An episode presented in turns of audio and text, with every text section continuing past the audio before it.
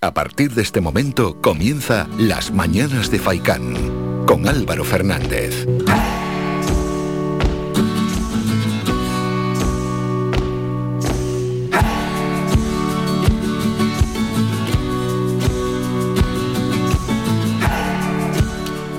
Es viernes, ¿no, domingo? Es viernes, ¿no? Estamos a viernes. Uno ya no sabe muy bien si es viernes, si es martes o qué día estamos. Pues es viernes, ni más ni menos, 10 de diciembre. Bienvenidos a las mañanas de Faicán, 8 y media de la mañana. Y comenzamos. Reciban un saludo de Mingo Montes de Oca en el apartado técnico y otro de mi parte de Álvaro Fernández. Si es que con esto del puente pues a uno le descoloca mucho, aunque bueno, Ayer más descolocados, con el jueves, hoy ya con el viernes, siempre está esa perspectiva de que es viernes y que en breve llega ya el fin de semana.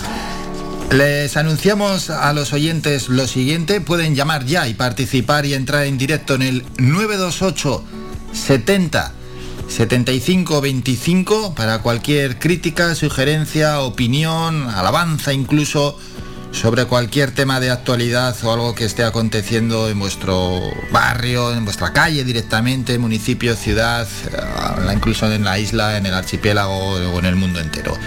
Por ejemplo, las últimas llamadas que hemos recibido pues se quejaban de la suciedad de varios municipios aquí en Gran Canaria y está bien, ¿eh? poner un poco el grito en el cielo y criticar y quejarse porque si no al final ya sabemos los responsables que tenemos en la administración que si no nos quejamos miran para otro lado, ¿no? Suelen atender más las quejas que cualquier otra cosa. Así que todo aquel que quiera dejar una opinión, una queja sobre cualquier tema que le esté molestando, 928 70 75 25, el teléfono de Radio Faikan. En cualquier caso, se pulsa el 1 y se entra en directo ya mismo. Así que esperamos esas llamadas al 928 70 75 25.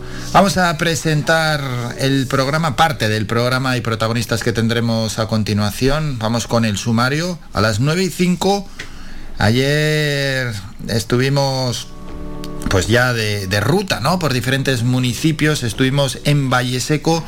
Hoy nos toca Santa María de Guía para conocer cómo viene este año la Navidad y lo hacemos de la mano de su alcalde Pedro Rodríguez. Hablaremos con él de cómo llega la Navidad y también de la actualidad en Santa María de Guía, como no puede ser de otra forma cuando se habla con un alcalde. A las nueve y media pasadas tenemos que hablar de deporte. Viene un fin de semana cargadísimo de deporte. Estaremos con el director de Faicán Deportivo, Manolo Morales, y con Jesús Rubio de Unión Amarilla. Después nos vamos hasta la cumbre de la mano de Miqueas Sánchez. Hoy llega con David Quintana, el vicepresidente del Club de Montaña Entre Roques de Tejeda. A las 10 y 25 estará con nosotros Ana María Sánchez de la mano de la periodista Isabel Zamora. Nos va a contar su historia y su objetivo, que es llegar al cantante Roberto Carlos con un propósito muy especial. Es una canción para su hija Betsabe, fallecida en el accidente aéreo en Barajas el 20 de agosto de 2008. Y después, a las 11 menos cuarto, la tertulia. Vamos que tenemos una llamada de teléfono. Hola, buenos días. ¿Qué tal? Buenos días. Hola, ¿con quién hablamos? Agustín Medina. ¿A dónde, ¿Desde dónde nos llama Agustín? Desde Las Palmas de Gran Canaria. Cuéntenos, Agustín. Nada, primero que nada, dejar claro que tenemos lo que nos merecemos, porque los que están en el poder o en el gobierno están elegidos por, el, por la gente, o sea que vaya por delante, ¿no? Hmm, así es. Entonces, eh, la ciudad de Las Palmas de Gran Canaria, primero que nada, el, el muelle de, de Gran Canaria y el Cebadal son fuentes de riqueza bastante importante en nuestra ciudad. Y esos trabajadores y esa gente que tiene que acudir a esos sitios todos los días, todos los días, por la mañana para entrar y por la tarde para salir, están en colas enormes. Y se han gastado 5 millones en hacer una pasarela del, del mercado del puerto para el muelle o eso de, los pesitos, eso, los pececitos, esto no sé. O sea, es, un insulto, pero tenemos lo que nos merecemos. Y después la policía municipal, o sea, la bajada de mata, la gran mayoría del mundo laboral, de las personas que trabajan, pues viven en la ciudad alta, Chamar, Escalerita, pues Lomo Polinario, Mille Bajo. Bueno, no hay ni un policía municipal en el cruce con Bravo Murillo. Ni uno y llega usted a, la esquina de, Mesa y López, donde está la comandancia de Marina, y hay cuatro o cinco agentes de movilidad mm, mirando por si, si hace falta. Pues eso, nada más. Bueno, y la, y la sociedad es increíble. No, no, no es una crítica. No, está bien, Agustín. Eh, dejamos que, no, quiero decir que no, no, que no quiero parecer eh, tal, pero es la, es la cruda realidad. Sí, no, y lo que está comentando, ¿no? Que bueno, eh, los representantes en cualquier ámbito son los que tenemos, pero hay que fiscalizarlos a diario y eso se hace a través de la crítica. 5 millones de euros costó la, la pasarela esa de del mercado y la gente trabajadora que produce riqueza se encuentra con el nudo este de la Torre de las Palmas ahí en Caravanera años y años y años. Don Jerónimo Saavedra, que destruyó el colegio Viene y Clavijo para poner una lápida de... Lo primero que hizo, cuando, le decía cuando hoy fue alcalde, era solucionarle ese problema. Ja, ja, ja. Bueno, pues, pues Agustín. Eh, tenemos pueblo de la ciudad de Las Palmas y pueblo de Granada, tenemos lo que nos merecemos. Y con eso nos quedamos. Muchas gracias, Agustín, por participar y por llamar. Sabe que tiene el teléfono de este programa abierto siempre que quiera dejar una opinión o una crítica. Gracias, Agustín. Feliz día. Muchas gracias. Chao. 928 70 75 25 es el teléfono para llamar y para participar. Nosotros dejamos que el oyente pues su tiempo y que explique, que diga lo que quiera no interrumpimos. 928 70 75 25. Esperando más llamadas para dejar más opiniones, lógicamente, ¿no? Si alguno tiene una queja, pues hay que decirla y hay que mostrar esa queja. Si nos quedamos callados, pues al final no avanzamos y no vale absolutamente para nada. Un pueblo manso, pues al final pasa lo que pasa, que el gobernante hace lo que quiere. Vamos con el parte volcanológico, es decir, nos vamos hasta La Palma en formato opinión del día. La opinión del día. Que desde el 19 de septiembre tiene que ver con el volcán de La Palma. La última noticia es que seguirá emitiendo gases incluso después de que se dé por finalizada la erupción y deje de emitir lava a la superficie, según indicó la directora del Instituto Geográfico Nacional en Canarias y portavoz del PEVOLCA, María José Blanco. Lo hizo en una rueda de prensa, la rueda de prensa diaria, que da tras la reunión del comité de dirección del PEVOLCA. Recordó que la erupción del volcán de Tagoro, la señal del tremor, alcanzó niveles muy bajos en la segunda quincena del mes de febrero y la erupción se dio por terminada el 5 de marzo, pero el edificio continuó con desgasificación meses después, por si alguno pensaba que esto termina en cuanto deje de echar lava. La portavoz del comité científico indicó en que esto también va a ser así en el volcán de La Palma, lo que significa que después de que termine la emisión de lava continuará la desgasificación no solo en el cono principal y el secundario, sino también en las coladas, que es que las coladas continúan emitiendo gases durante un cierto tiempo. Por lo tanto, Hizo hincapié en que las medidas de protección civil que se hayan de tomar no desaparecerán inmediatamente con la terminación de la emisión de lava en superficie, pues la emergencia durará más tiempo, incluso una vez se dé por finalizada la erupción volcánica. Importante esto, ¿eh? Y respecto a la evolución de las coladas, el director técnico del PEVOLCA, Miguel Ángel Morcuende, señaló que la mayor parte de la energía se mueve a través de tubos lábicos en dirección al mar, hacia el frente de la colada 9, donde ha habido un pequeño ensanchamiento donde se une con la colada 11. La superficie afectada está ya en 1.184 hectáreas en La Palma. Por otro lado, Morcuende destacó que el estancamiento de la colada situada en las inmediaciones de la laguna, que lleva ya casi cinco semanas sin moverse, ha permitido que los vecinos de la zona comprendida entre la calle Nicolás Brito País y la zona de las Martelas hayan podido regresar a sus casas. Asimismo, el director técnico del PEVOLCA no descarta que los vecinos de otras zonas de la emergencia también puedan volver a sus hogares. Y terminamos diciendo que el nivel del tremor se mantiene en niveles bajos y estables, que el número de sismos, tanto intermedios como profundos, se mantiene en niveles bajos y que el nivel de sismicidad actual sigue indicando que es posible que se produzcan más sismos sentidos. Así está la situación en La Palma y a ellos va esta canción de Melendi. Y recordamos, mientras suena Virgen de las Nieves el homenaje de Melendi a la isla de La Palma, 928 70 75 25. Teléfono para llamar ya mismo y dejar opinión, crítica, lo que quieran. Busca el mar y la esperanza se ahoga en él. Dime la verdad. Ah,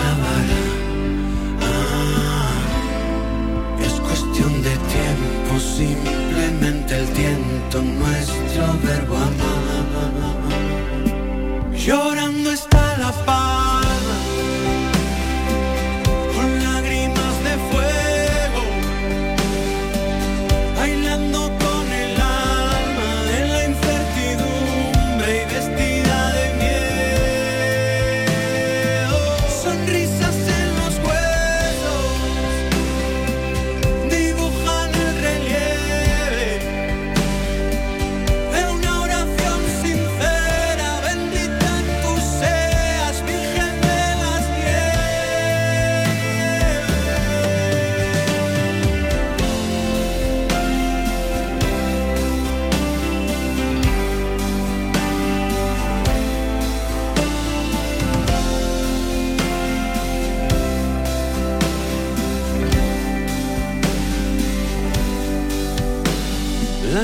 Contempla indolente cómo el insomnio convierte los días en noches sempiternas. Y una duda desnuda juega a quedarse perenne como un dragón en la mente de sus gentes. Dime la verdad. Ah, ¿Cuándo acabará? Ah, es cuestión de tiempo, simplemente el tiento, nuestro verbo amar.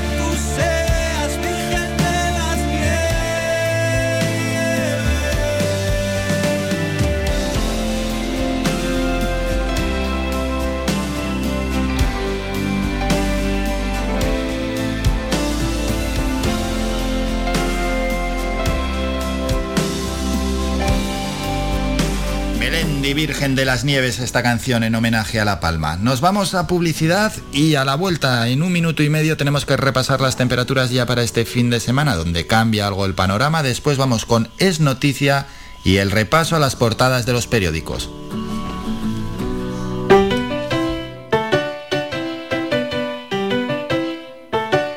Estás escuchando Faikan Red de emisoras Gran Canaria.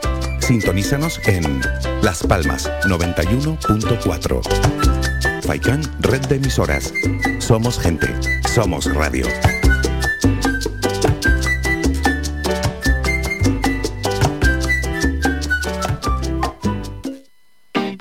Padel Nuestro llega a Gran Canaria, tu tienda especializada de pádel donde encontrarás todo lo que necesitas y el mejor asesoramiento profesional. Te esperamos en calle Fondos de Segura número 23 en Siete Palmas, frente al Estadio de la Unión Deportiva Las Palmas. Hacemos envíos a todas las islas. No te quedes sin tu material de pádel. Síguenos en Facebook e Instagram. Padel Nuestro Las Palmas, para estar al tanto de todas las novedades. Te esperamos. Tu ferretería de siempre es ahora tu gran centro en el sureste Germán Medina. 1500 metros cuadrados de autoservicio para que compres sin esperas. Además, nuestro personal te dará la asistencia necesaria, como siempre. Contamos con un amplio parking para tu comodidad y hemos ampliado nuestro horario. Ahora nuestra primera planta no cierra al mediodía. De 7 y media de la mañana a 7 y media de la tarde y los sábados de 8 a 1. Estamos en la calle Jara número 11, Polígono Darinaga. Teléfono 928 75 39 54. Menaje, ferretería, cerámicas, fontanería, material de construcción y mucho más. Ahora más que nunca, al alcance de tu mano y si lo prefieres, puedes visitarnos en la avenida de Canarias 311, vecindario. Visita el nuevo gran centro Germán Medina.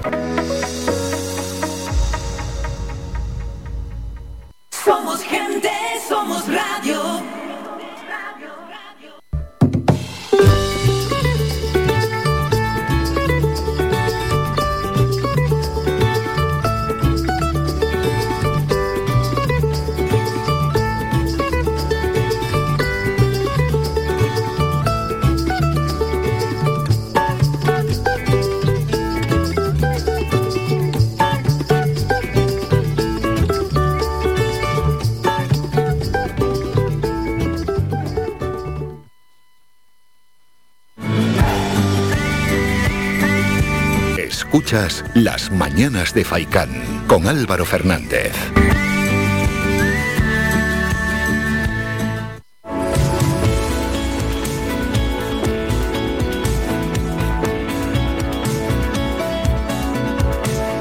El tiempo.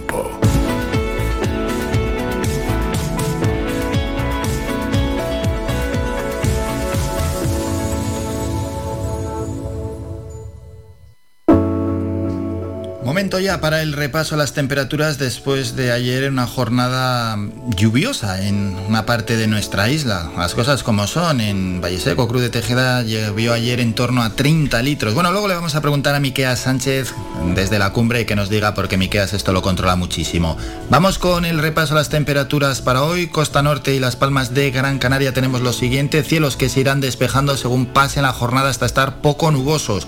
Mañana nubosidad y el domingo se esperan cielos poco nubosos. Las temperaturas mínimas 16-17 grados y las máximas oscilarán entre los 21 y los 23 grados. Y hoy hay riesgo costero. Avisa de eso la Agencia Estatal de Meteorología. Vamos a Telde, muy parecida a la situación. Tenemos que el cielo se irá despejando según vayan pasando las horas. Mañana Cielos cubiertos y el domingo cielos despejados. Aviso también riesgo costero y de viento en la zona de Telde. Este y sureste de Gran Canaria, para hoy más de lo mismo, el cielo se irá cada vez despejando más, mañana algo de nubosidad y para el domingo cielos despejados, las temperaturas mínimas 15 grados, las máximas 20-21 grados, el viento soplará de procedencia norte y noreste, rachas entre 30 y 50 kilómetros hora. Pasamos a la zona oeste, nos esperan nubes. Viernes, sábado y domingo, cielos despejados. Las temperaturas mínimas oscilarán entre los 13 y los 15 grados y las máximas 23-24 grados. Vamos al sur de la isla, se esperan tres días con cielos despejados, las mínimas 16-17 grados y las máximas en el sur de la isla estarán entre los 23 y los 24 grados. Y vamos a terminar ya en la cumbre. Se espera cambio. Eh, hay bruma, pero luego se espera el cielo despejado. Mañana también cielo despejado con algo de bruma, si bien ya para el domingo se esperan cielos poco nubosos. Las temperaturas mínimas en la cumbre 8 9 grados y las máximas estarán entre los 15 y los 17 grados.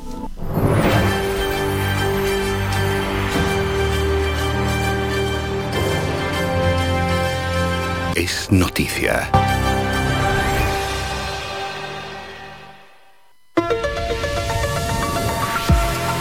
Y nos espera lluvia ¿eh? para el fin de semana, por si alguno tenía duda. Vamos con Es Noticia. La secretaria de Estado de Digitalización e Inteligencia Artificial, que no es otra que Carmen Artigas, anunció ayer que Canarias acogerá del 12 al 15 de diciembre del año que viene la próxima conferencia sobre economía digital de la Organización para la Cooperación y el Desarrollo Económico. Estuvo acompañada por el presidente canario Ángel Víctor Torres y detalló que esta cita servirá para sentar las líneas maestras de la economía digital en los próximos años y situar al archipiélago en el centro del debate sobre el humanismo tecnológico. Artigas reveló que España ha ganado a la candidatura de Japón, esto da mayor relevancia, a esta cumbre, ¿no? Que tendrá lugar justo dentro de un año, esta conferencia aquí en nuestras islas. Y principalmente eh, ganó España por su defensa de los valores democráticos a nivel tecnológico y entiende Artigas que la elección de Canarias obedece a su puesta por o como destino turístico inteligente y por ser un gran paraíso digital. No se malentienda esto del gran paraíso digital, ¿eh? En esa línea indicó que las islas se ha situado en el top 10 de nómadas digitales durante la pandemia sanitaria y señaló que el objetivo de la conferencia, que reunirá a más de mil personas en nuestras islas de 38 países, es que haya eventos anteriores y posteriores sobre emprendimiento, pymes o inteligencia artificial. Dijo Artigas, Canarias será la capital del mundo digital.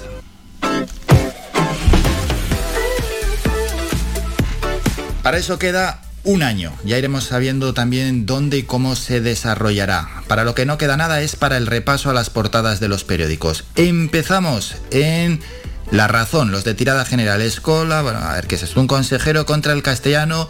González tilda de mentir el conflicto y carga contra la justicia. El polémico titular de educación catalán visitó ayer la escuela pública de Canet de Mar.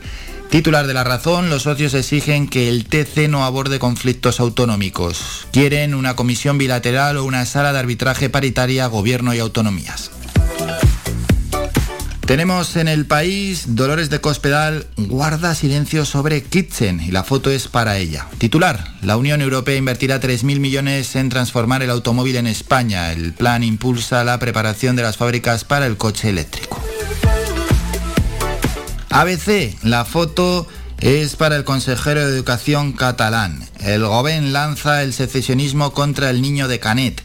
Justifica el hostigamiento por el ataque intolerable a la inmersión lingüística. El constitucionalismo se moviliza en el Congreso y en Bruselas por el acoso a los alumnos castellano hablantes. El titular, esa era la foto, el titular de ABC, otras 13 familias aguardan que la justicia vale que sus hijos reciban un 25% en castellano. El Tribunal Superior de Cataluña resolverá en las próximas semanas varias demandas individuales contra colegios que imponen todas las clases en catalán. Y el mundo, la foto también es para ese colegio. Se ve a unos niños, no se les ve la cara, lógicamente están de espaldas. Titular, la Fiscalía investiga el acoso por odio a la familia de Canet. El Ministerio Público valora la trascendencia jurídica de los mensajes en las redes de grupos soberanistas. Hablamos español, Vox y la Asamblea por la Escuela Bilingüe los han denunciado.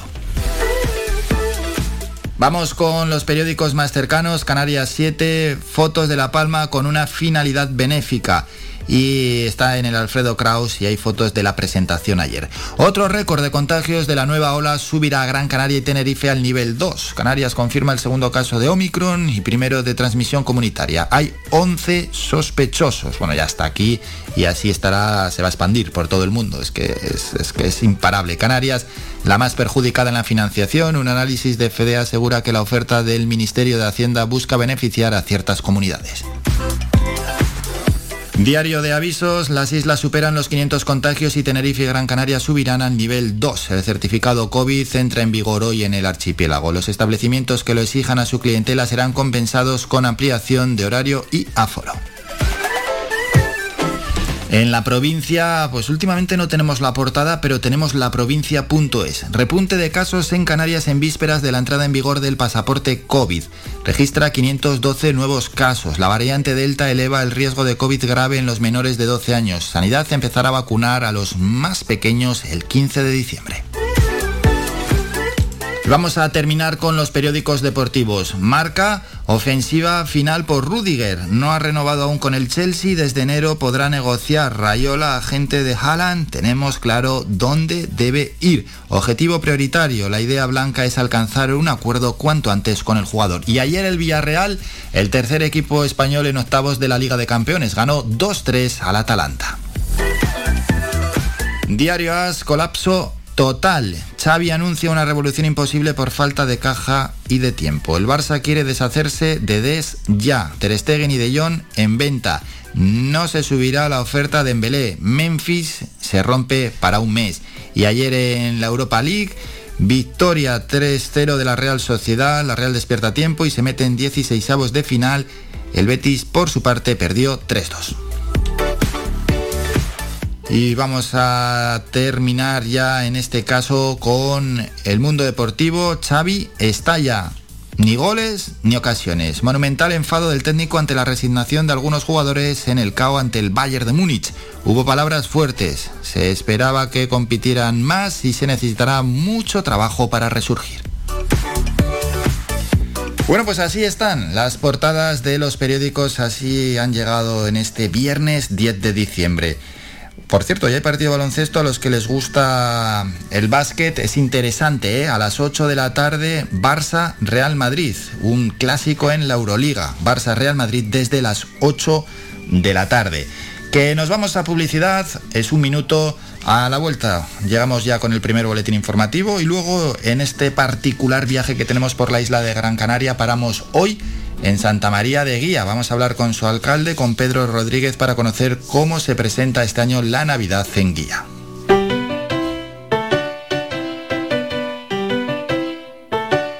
Estás escuchando Faikan Red de emisoras Gran Canaria.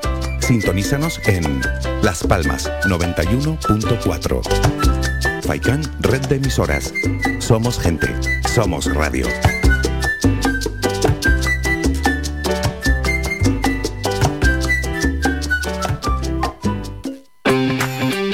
Bingo Triana, Bingo Gran París, Bingo La Ciel y Bingo Arucas han reabierto ya sus puertas con mayores premios y primas especiales. Vuelven con medidas de seguridad e higiene contra el COVID-19. Disponemos de aparcamiento vigilado y servicio de cafetería para nuestros clientes. Vende Belingo y prueba suerte. Te esperamos. Juega de forma responsable. El abuso puede provocar ludopatía. Prohibido a menores de 18 años.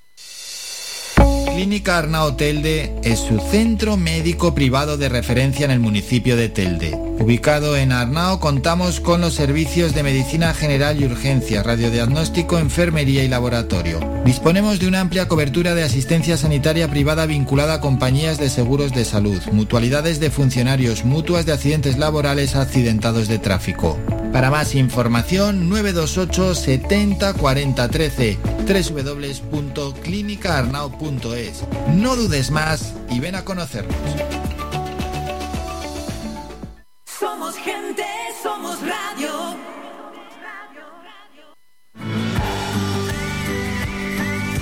Escuchas Las Mañanas de Faicán con Álvaro Fernández.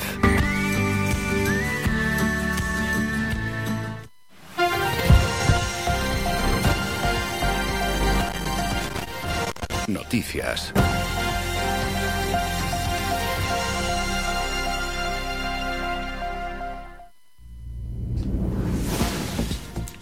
Vamos con el repaso al boletín informativo de las 9 de la mañana. El gobierno de Canarias aprobó ayer las nuevas condiciones de apertura para los negocios sujetos a las normas de prevención de la COVID-19 en los cuatro niveles del semáforo sanitario. Premian con aforos del 100% y horarios sin límite a aquellos establecimientos que elijan el pasaporte sanitario en el nivel más bajo de alerta, es decir, el 1, el verde. Ejecutivo Canario ya había avanzado que control de accesos a los negocios abiertos al público que quieran exigir el certificado COVID a sus clientes es el empresario, ¿no? El que voluntariamente decida adherirse o no a esa medida va a recompensar a sus propietarios con horarios y condiciones más clasas que a los demás, es decir, los vigentes en el nivel inmediatamente inferior al de su isla. Datos de la pandemia, la Consejería de Sanidad constata 512 nuevos casos de coronavirus en las últimas horas en el archipiélago, en las que además se ha notificado el fallecimiento de tres personas en Gran Canaria y otra en Tenerife por causas vinculadas a la COVID-19. El total de casos activos es de 5.759, de los cuales 41 están ingresados en UCI y 245 permanecen hospitalizados. Cambiamos de asunto. El Ayuntamiento de San Bartolomé de Tirajana ha puesto en marcha un año más la campaña de recogida de alimentos y productos de higiene personal Un poco de ti es mucho. La situación de crisis económica y social como consecuencia de los meses de pandemia ha aumentado el número de familias del municipio que demandan asistencia social. Por ello, el Ayuntamiento de San Bartolomé de Tirajana ha dispuesto puntos de recogida en centros educativos, culturales y asociaciones vecinales para facilitar la colaboración de los vecinos del municipio. El cartel de la campaña solidaria que se prolongará hasta el 22 de diciembre. Ya en otro orden de cosas, la Oficina Municipal de Información al Consumidor de Las Palmas de Gran Canaria ha puesto en marcha una campaña informativa con consejos prácticos y recomendaciones sobre consumo responsable y sostenible dirigida a las familias de cara a las compras de Navidad que se aproximan.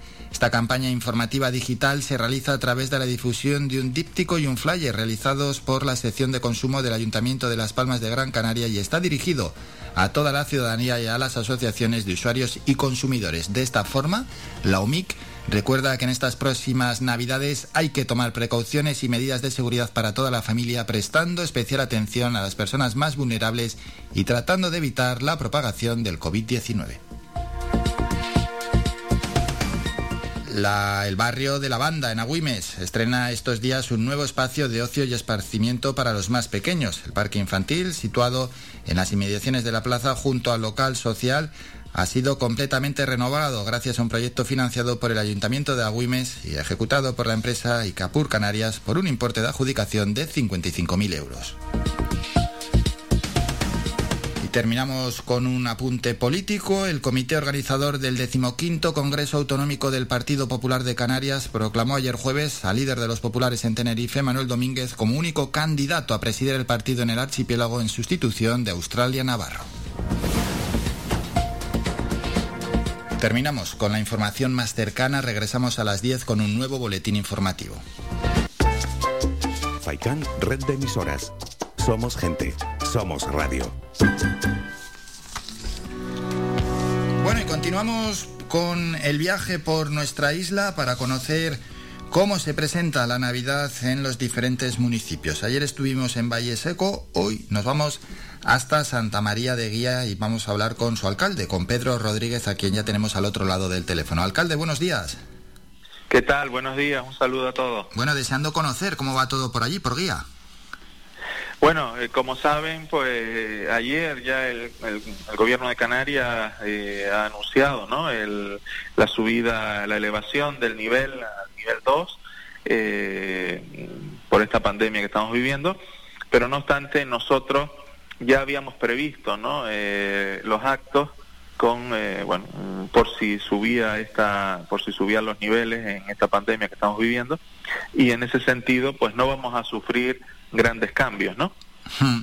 Sí, la verdad es que, bueno, pues los contagios son los que son. Ayer más de 500. Hace unas semanas o hace unos meses parecía que la cosa estaba bastante tranquila, ¿no? En cuanto a los contagios, pero es que es cierto que con la pandemia nadie puede asegurar nada y por supuesto es que no nos podemos relajar. Sí, no nos podemos relajar y por eso, pues nosotros hemos elegido dentro del municipio diferentes espacios como el Teatro Espéride, como la Biblioteca Pública Miguel de Santiago, como está para esta tarde mismo la Ermita de San Roque y el Pabellón Municipal y su esplanada para eh, los, los actos que llevan que, que conllevan ¿no? más asistencia más público además de, de nuestra iglesia no Sí, que el, que acuda, el que acuda que esté tranquilo también, que las medidas de seguridad pues eh, son extremas y, realmente son seguras, porque no se ha notificado en este tipo de eventos ningún brote. No, ya nosotros eh, vivimos las pasadas fiestas de la Virgen en el mes de agosto, pues ya la vivimos en un nivel 4 y eh, cogimos estos mismos lugares, cumpliendo lógicamente con los aforos que según el nivel en el que estemos, pues hay que cumplir pues cumpliendo esas esas medidas, pues hemos, hicimos, ¿no? Realizamos todos los, los actos eh, con las mayores garantías de seguridad, como no podía ser de otra manera, ¿no? Bueno, ¿y la Navidad cómo se presenta allí en, Guía? ¿Ya está iluminado el casco histórico y las zonas comerciales? Sí, ya el, pasado jueves 2 de diciembre eh, poníamos en, en, marcha, encendíamos todo el alumbrado navideño, efectivamente en el casco histórico, en las zonas comerciales abierta en barrios eh, como La Atalaya, como Becerril, eh, parte de también de barrios periféricos y eh, pues ya se han ido celebrando algunos actos culturales, festivos, lúdicos, ¿no? Y ahora pues ya a partir de hoy, esta tarde, pues habrá a las 8 de la tarde en la ermita de San Roque pues un encuentro villancico que tradicionalmente pues lo, lo organiza la agrupación folclórica Estrella y Guía. Mañana eh, pues disfrutaremos eh, de las 6 de la tarde a las 11 en el pabellón municipal de la segunda edición de Navidad con el Recreate en Guía, en el que vamos a disfrutar de las actuaciones de, de un tributo a Celia Cruz, de Cuchimba y Javi Santana. Tendremos también el domingo eh, un teatro familiar a las 12 del mediodía en el Teatro Espéride y a la una en la Plaza Grande pues eh, haremos un, un domingo de concierto ¿no? en familia con los profe- el profesorado y el alumnado de las escuelas artísticas municipales pues han preparado un repertorio especial para la Navidad y estamos yendo por todos los barrios y toca en el, en el núcleo central de nuestro casco, en nuestra querida Plaza Grande, que por cierto hace poquitos días que la hemos inaugurado, ¿no? Y luego pues seguimos a lo largo de la próxima semana, a partir del jueves, en la iglesia de Santa María de Guía, con un concierto por el centenario de Saint Saint en- a cargo del trío Gabel, que este trío pues ha actuado junto a la orquesta y el coro de radio televisión eh, española. Tendremos también eh, el viernes 17 el esperado concierto de Navidad de nuestra banda municipal eh, de música, Ciudad de Guía, a las 8 de la tarde, el terror de lucha. Eh, y luego pues también el sábado 18 pues tendremos un memorial, ya es el sexto, por un memorial Fernando Guerra Guiar en nuestra, nuestra iglesia, ¿no? Y así un sinfín de actos, destacando, ¿no? Los más importantes eh, o, o los que más, quizás, más afluencia de personas eh, eh, tenemos previsto que asistan, eh, como el día 30 de diciembre, eh, de 8 a 11 de la noche, estará, tendremos el espectáculo de la Trova, el Trova Mundo en Navidad. y Nani Jiménez. Luego el 31 eh, nosotros hemos querido celebrar un final de año en familia, lo haremos garantizando la misma, eh, bueno, garantizando pues todo, bueno, todas las medidas de seguridad de las 12 de la mañana a las 6 de la tarde en el pabellón y ahí pues tendremos salvapantallas, Vera y, y música, mm, como digo, música en vivo también estableceremos, estableceremos, estableceremos ¿no? Y luego ya mm, el nuevo año, el nuevo año es importante, eh, sobre todo los días el 4 de enero y el 5, ¿no? Son los días eh, mágicos para nuestros niños. El 4 tendremos a las 7 de la tarde en el pabellón municipal el espectáculo Ilusionan de cantadores y el día 5 eh, mm, ya prevíamos por si acaso eh, la situación de la pandemia y para y de que pudiéramos cambiar de nivel como digo y ya eh, pre- eh, mm, teníamos previsto hacer dos sesiones una a las 12 de la mañana y otra a las 6 de la tarde en el pabellón municipal, eh, ya digo, el miércoles 5 de enero, ese día, mm, el día más, de más ilusión de nuestros niños y niñas también. Tengo que decir que también de los padres y de los abuelos, porque uno ve ve allí las caras de sus abuelos, de sus padres, de sus madres, y la verdad es que emociona mucho, ¿no? Como ellos también se emocionan junto a sus hijos e hijas, y ahí tendremos el espectáculo familiar La Vuelta al Mundo en 80 días, que eh, después del espectáculo eh, asistirán eh, sus majestades eh, los reyes de Oriente. Sí, por, por el recibimiento a los reyes alcalde le quería preguntar, a ver cómo, cómo será. No, los reyes, eh, los reyes estarán en el, los reyes llegarán al pabellón y se, estará todo el mundo cumpliendo las distancias, cumpliendo la seguridad. No va a haber cabalgata, sino en el propio, en el propio establecimiento, en el propio un pabellón municipal. Una vez acabe el espectáculo familiar, pues eh, llegarán sus majestades eh, caminando con eh, medidas de seguridad y eh, pues yo tendré el honor como alcalde de este municipio de entregarle la llave mágica para que puedan cumplir con las ilusiones de tantos niños y tantas niñas de nuestro municipio, ¿no? Bueno, pues ahí Eh, está, la llegada de los Reyes Magos a Santa María de Guía. Bueno, pues así, de esa manera se va a recibir a, a los Reyes Magos, que no pueden faltar, sí que se limitan, pues, en este caso la cabalgata, etcétera, pero los Reyes llegarán, por supuesto, a Santa María de Guía. Y alcalde, este año la situación, eh, ¿cómo la valora? Eh, la llegada de la Navidad para las familias en Santa María de Guía, ¿es mejor, es, es igual, es peor que el año pasado, que en 2020? Bueno, ciertamente eh, yo ya pensaba, si usted me hace esta pregunta hace un año, en diciembre del 2020, yo le hubiera dicho que ya este año pues era ya un año bueno, que esperábamos que un año en el que ya el COVID, aunque soy consciente de que pudiera estar presente, pero no, estar, no estaríamos en estos niveles de contagio que en este momento pues se están anunciando por las autoridades sanitarias. ¿no? Eh, el año pasado, lógicamente, hubo mucha más restricción, estamos en un nivel mucho más alto y ahora este año, bueno, mm, creo que se pueden hacer cosas, hay que animar a las familias también porque es cierto, sobre todo en la población mayor, que hay unas dosis de depresión, de eh, bueno, de una, bueno, la gente eh, de tristeza, ¿no? En la que yo creo que quienes tenemos las responsabilidades en las administraciones públicas tenemos que hacer un esfuerzo, un doble esfuerzo, por primero garantizar la seguridad y segundo organizar actos eh, para que las familias, para que la ciudadanía pueda pues salir de sus casas, ¿no? Y disfrutar algo y olvidarnos un ratito eh, de nuestras preocupaciones, porque no voy a decir que no que nos olvidemos del COVID. El COVID está presente, es un bicho que no se ve, que hace mucho daño y desde luego tenemos que seguir siendo muy prudentes, muy prudentes, cumplir con las normas para no contagiarnos y para mm, tampoco contagiar. Eso es, y al final, claro, es que hay que vivir y hay que continuar. El, la COVID-19 ahí está, ya desde el año pasado, desde mitad de marzo, está con nosotros. Tenemos que convivir y tenemos que seguir hacia adelante y no, no se puede parar. Al final, bueno, gracias que tenemos también a la vacuna y la incidencia en los hospitales es bastante menor, aunque los datos de contagio son muy, muy elevados, pero sobre todo, alcalde, el no parar, porque ya bastante mal lo hemos pasado y lo han pasado también las empresas, los negocios, ¿no? En estos meses atrás, intentar continuar. Sí, mire, a, mí algunas veces me han acusado, ¿no? Me han acusado de, de mm, personas que ven quizás que el organizar actos o eh, celebrar unas navidades, yo digo humildemente, ¿no? Hmm. Dentro de las posibilidades económicas que tenemos nosotros como ayuntamiento, pues mm, a veces nos acusan, y hoy que es más fácil por las redes sociales, nos acusan de tirar el dinero. Yo creo que es una inversión que hacemos que ayuda a la economía local también, porque hace que la ciudadanía salga de sus casas, que pueda consumir, anima a, también a los vecinos y a las vecinas de guía a, tener esa conciencia del espíritu navideño y, y hacer pues gastos, ¿no?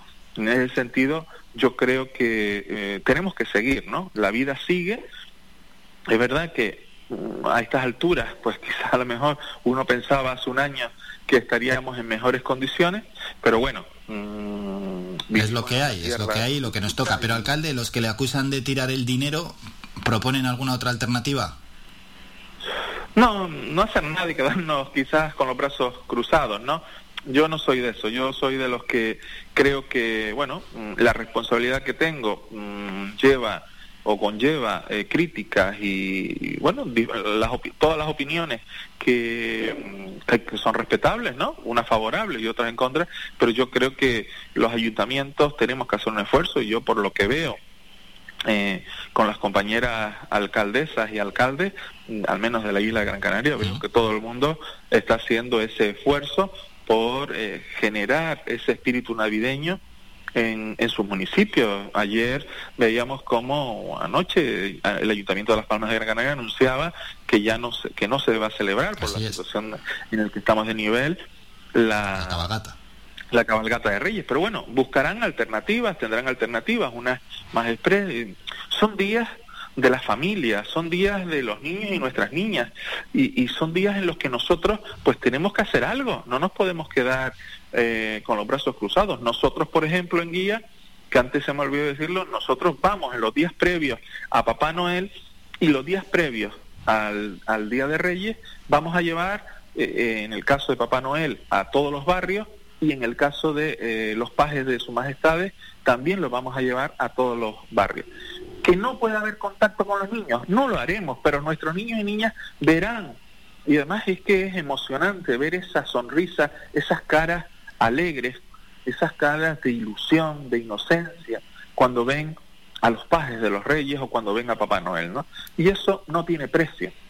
No, hombre, y que, y que hay que estamos obligados a hacerlo. y que hay que realizar las actividades navideñas. Críticas siempre hay, si se hacen porque se hacen y si no se hacen, pues incluso las críticas No, y serían hay mayores. otro, y hay otro asunto y hay otro asunto importante que es que eh, detrás de todos estos espectáculos hay un sector el sector cultural ¿eh? sector de producción o sea hay un sector importante el sector de los sonidos de la iluminación de pues los juegos etcétera etcétera que mantienen puestos de trabajo y que lo han pasado muy mal durante esta pandemia por tanto esto también contribuye a que estas empresas del sector que están haciendo un esfuerzo tremendo por mantenerse, pues eh, puedan trabajar. Yo creo que mm, en esta sociedad tenemos que hacer una combinación de todo, ¿no? Así es, que es que además es un número importante de personas a los que les influye directamente y también de manera indirecta a otros sectores. Y alcalde, ya para terminar, que antes no se nos puede olvidar, ese reacondicionamiento de la plaza ya, ya tocaba, por cierto. Eh, ¿Cuál ha sido la sensación de los vecinos que le han transmitido?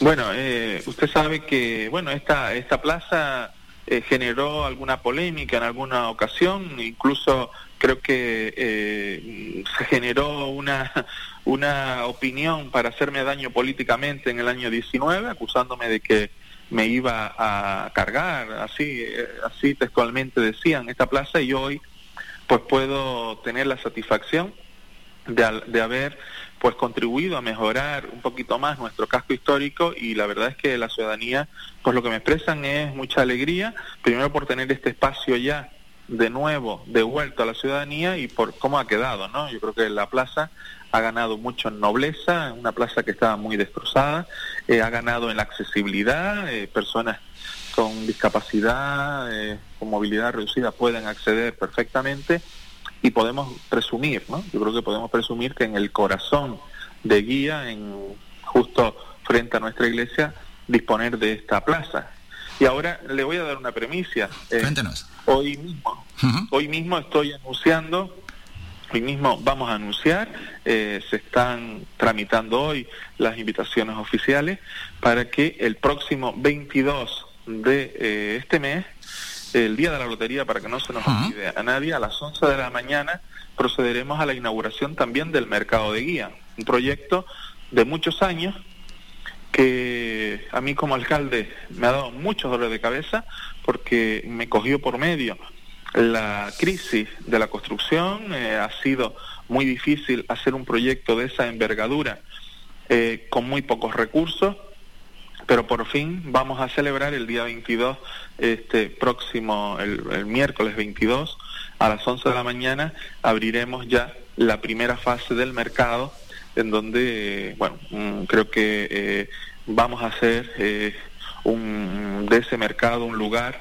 eh, de dinamización económica para el norte de Gran Canaria. Pues ojalá así sea y es una gran noticia. Se inaugura el mercado de guía este próximo 22 de diciembre, coincidiendo, por cierto, con el día de la Lotería de Navidad, como ha dicho el alcalde, a las 11 de la mañana. Y con ese gran anuncio nos quedamos y vamos a despedir al alcalde de Santa María de Guía, Pedro Rodríguez. Alcalde, gracias por estos minutos, que vaya todo bien y a todos los ciudadanos de Guía que pasen unas felices fiestas. Gracias, alcalde, un saludo. Much- muchas gracias a ustedes. Felices fiestas. Visita nuestra página web www.radiofaikan.com y descubre las últimas noticias, entrevistas y novedades de nuestros programas, así como volver a escuchar tus programas favoritos en repetición. www.radiofaikan.com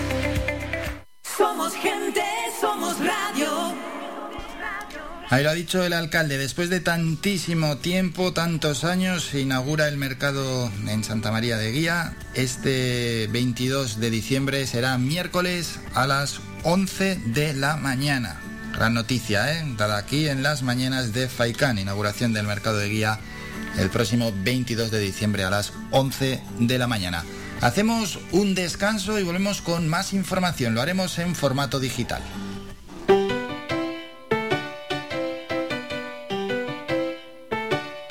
Estás escuchando Faikan Red de Emisoras Gran Canaria. Sintonízanos en Las Palmas 91.4. Faikan Red de Emisoras. Somos gente. Somos radio.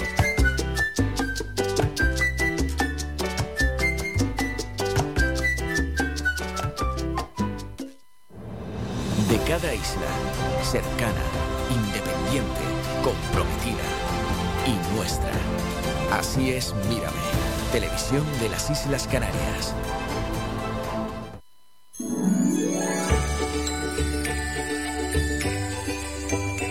Ven a Telde esta Navidad. Disfrutarás de más de 50 actos en la ciudad. Inauguración del Belén en la Plaza de San Gregorio, concierto navideño araguaney con La Palma, llegada del Papá Noel, musicales, familiares, talleres, exposiciones, etc. Consume y disfruta de nuestros establecimientos y de nuestra ciudad. Ven a Telde esta Navidad. Más información en nuestras redes de Telde Cultura.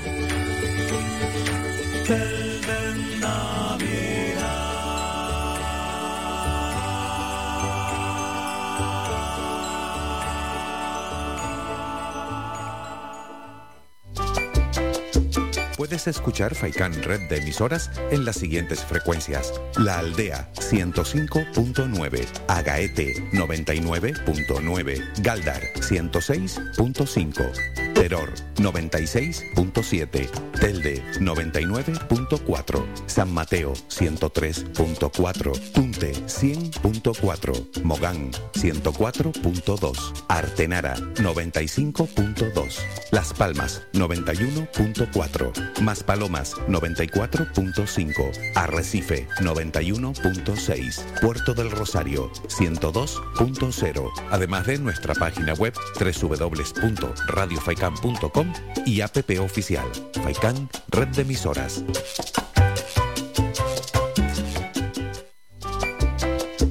Puedes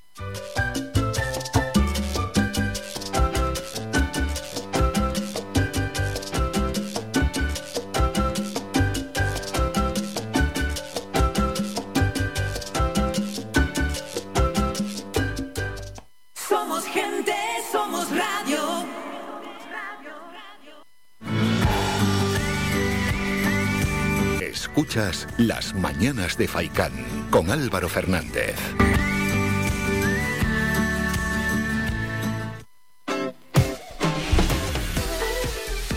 Bueno, bueno, Mingo, ya estoy viendo por aquí quiénes van a ir al Festival de Benidorm y quién de, de ahí saldrá nuestro próximo representante en Eurovisión. Luego vamos a leer la lista a ver si alguno ha estado aquí en el programa. Hay nombres, alguno conocido, alguno no tanto. Las cosas como son, ya lo lanzaremos a los oyentes a ver si lo conocen o no lo conocen. Eso lo haremos en la sección de Twitter, pero antes tenemos que escuchar a nuestro compañero Juan Cruz Peña en el kiosco digital. Aquí comienza el kiosco digital, el espacio para conocer cómo abren los principales diarios en España, hechos por y para la red. Con Juan Cruz Peña. Hola, ¿qué tal? Saludos y bienvenidos. Hoy es viernes, hoy es 10 de diciembre de 2021 y comenzamos ya. Vamos con la apertura de El Confidencial. Sorpaso de Eslovenia ya supera en PIB per cápita España por la lenta recuperación. Con un PIB de 6.360 euros por habitante a lo largo del verano de julio a septiembre, adelantó a España, que se quedó con 6.230 euros, según los datos recién publicados por Eurostat. Este movimiento responde a motivos coyunturales por la intensidad de la crisis del COVID-19, pero también estructurales. Así abre el diario.es. España pelea por llegar al 10% de secuenciación que recomienda Europa para hallar variantes como Omicron. Lo deseable, según la Comisión Europea, sería secuenciar el 10% de los casos positivos para seguir detectando variantes y al menos el 5%. En octubre España secuenció en torno a 3.000, indica la viróloga del Instituto de Salud Carlos III, María Iglesias, lo que representa casi el 6%. Así abre el español. Bruselas ofrece una prórroga a España para que apruebe una reforma laboral de consenso. La Comisión Europea dice que el 31 de diciembre es una fecha indicativa y prefiere una reforma de calidad durante el primer semestre de 2022. Saltamos a la apertura de público. Los presupuestos superan los vetos de- en el Senado, pero las enmiendas de Esquerra Republicana de Cataluña dificultan su tramitación. Los republicanos que rehusaron presentar una enmienda a la totalidad para dar margen a la negociación de la ley audiovisual quieren aprovechar su peso en la Cámara Alta para conseguir adelantos concretos en el presente. Seguimos con la información.com. El CSD se pone de perfil en la guerra del fútbol y rechaza 100 millones de la Liga. El Consejo Superior de Deportes ha rechazado la inyección de liquidez Que le reserva el acuerdo entre Tebas y CVC, una posibilidad que obligaría al organismo a tomar partido por una de las opciones en el cisma del deporte rey español. Nos vamos a Voz Populi. Sánchez moviliza 54 veces el Super Puma y el Falcon en un mes para ir a actos del PSOE. Moncloa recurre a los medios del Ejército del Aire para trasladar al presidente del gobierno a actos celebrados en Málaga, Alicante, Gran Canaria, Bilbao, Murcia y Santiago de Compostela. ¿Con qué abre Infolibre? La derecha veta en Madrid dar cobertura legal a los alertadores de corrupción como exige Bruselas. La Asamblea rechaza con el voto en contra del PP y la abstención de Vox una propuesta de ley para crear una agencia de prevención y lucha contra el fraude y la corrupción. La portada deportiva de Sport You. El Sevilla cae en Salzburgo y vuelve a la Europa League. Los hispalenses sumaron una nueva derrota que les echó de la Liga de Campeones. La actualidad para los internautas en Meneami. Pues la noticia más destacada es de diariosevilla.es. Logran curar por primera vez la diabetes tipo 1 con este pionero tratamiento. Un nuevo tratamiento que utiliza células madre que producen insulina ha parecido funcionar con un estadounidense de 64 años que ha mantenido desde entonces el rango de azúcar en niveles normales. Cerramos con la frase del día de proverbia.net. Pues hoy viernes 10 de diciembre de 2021 es una frase que nos habla de literatura. No se hace buena literatura con buenas intenciones ni con buenos sentimientos. La dijo André Guidé, escritor francés de los siglos XIX y XX. Pues hasta aquí esto ha sido todo lo más destacado por la prensa digital en España a primera hora del día. Mañana estaremos de nuevo aquí contigo a la misma hora. Hasta entonces, recibe un cordial saludo de Juan Cruz Peña y que paséis un buen día. Un saludo, adiós. Topic. Gracias Juan Cruz por toda la información en el kiosco digital. Vamos a Twitter, Mingo, hay que conocer las 20 tendencias en estos momentos. La primera es Benidorm Fest, es decir, el festival de Benidorm y lo está petando. Vamos con ellos y es que estas son las 14 canciones que optan a representar a España en Eurovisión 2022. Radio Televisión Española ha decidido ampliar el número de candidaturas de 12 a 14 por la calidad de propuestas recibidas. Uno de estos nos va a representar. Azúcar Moreno, de sobra conocidas. Y luego vamos. Blanca Paloma, Chanel, Gonzalo Hermida, Javier Amena, Luna Aquí, Marta Sango, ¿cómo vas, Mingo? Raiden, Rigoberta Bandini, Sara Deop, Tan Sugueiras, Unique y Barry Brava. También está Shane. Estuvimos con Blas Cantó hace poquito, que fue nuestro último representante. Veremos a ver quién gana. Y bah, cuando pase Eurovisión ya hablaremos con el que nos represente. Hombre, tampoco es que sean nombres muy conocidos, las cosas como son. Pero visto lo que hacemos en Eurovisión, ¿qué más da ya quien vaya? Si total, estamos quedando siempre los últimos. Así que lo importante es que, que monten un buen espectáculo y que nos lo pasemos bien, porque lo de la clasificación luego ya eso es otro temita. Día de los Derechos Humanos, hoy. Segunda tendencia, a ver qué dicen aquí. Hoy celebramos el Día Internacional de los Derechos Humanos. Los derechos LGTBI también son derechos humanos. Basta de LGTBI fobia. Malena Nevado dice, la vida es el derecho más fundamental, el aborto no es un derecho humano, diga la ONU lo que diga, la objeción de conciencia es un derecho fundamental. Francis Candil, de Coalición Canaria en Las Palmas de Gran Canaria. A ver qué dice. Hoy, Día de los Derechos Humanos, dediquemos, aunque sea un solo minuto de nuestro tiempo, a pensar en ellos. Y habla de los inmigrantes, Día de los Derechos Humanos. Vamos con más asuntos. Javier Mena, Luna aquí, esto tiene que ver con el Festival de Benidorm. Feliz viernes a todos. Quinta tendencia, sexta, el festival que quieres, tiene que ver con Benidorm y después el resto también tienen que ver con el festival de Benidorm y nuestro representante en Eurovisión. Rigoberta, Barry Brava, Marta Sango, Azúcar Moreno, Hair for Sex Keren, Declaración Universal, tiene que ver con lo de los derechos humanos. Canet, vamos a ver, que este es uno de los temas del día. Iñaki Yacuría dice, la familia de Canet, acosada por la Generalitat y abandonada por el gobierno, ejerce de forma discreta y firme como centinela de la democracia española allí donde más amenazada está, lo dice en su columna en El Mundo. Ignacio Garriga de Vox. Su democracia es lo que permite acosar a un niño de 5 años por pedir más clase en español. Pondremos fin al desgobierno autonómico. Devolución de competencias ya. Más asuntos, Blanca Paloma, también por el Festival de Benidorm. Y Takes Two, tiene que ver con un videojuego, Defensor del Pueblo, a ver qué dicen por ahí. Vamos a entrar, eh, Rosa Díaz, y esto es el Defensor del Pueblo que falta de vergüenza. Ángel Gabilondo sobre el caso del niño acosado por pedir clases en castellano en Cataluña dice, de lo que hemos conocido hasta ahora, yo digo que no hemos conocido lo que tenemos que conocer para poder tomar una resolución. Tony Cantó sobre este asunto dice sobre el acoso a un niño de 5 años en Cataluña. Y saca las palabras de Ángel Gabilondo. De lo que hemos conocido hasta ahora, yo digo que no hemos conocido lo que tenemos que conocer para tomar una resolución.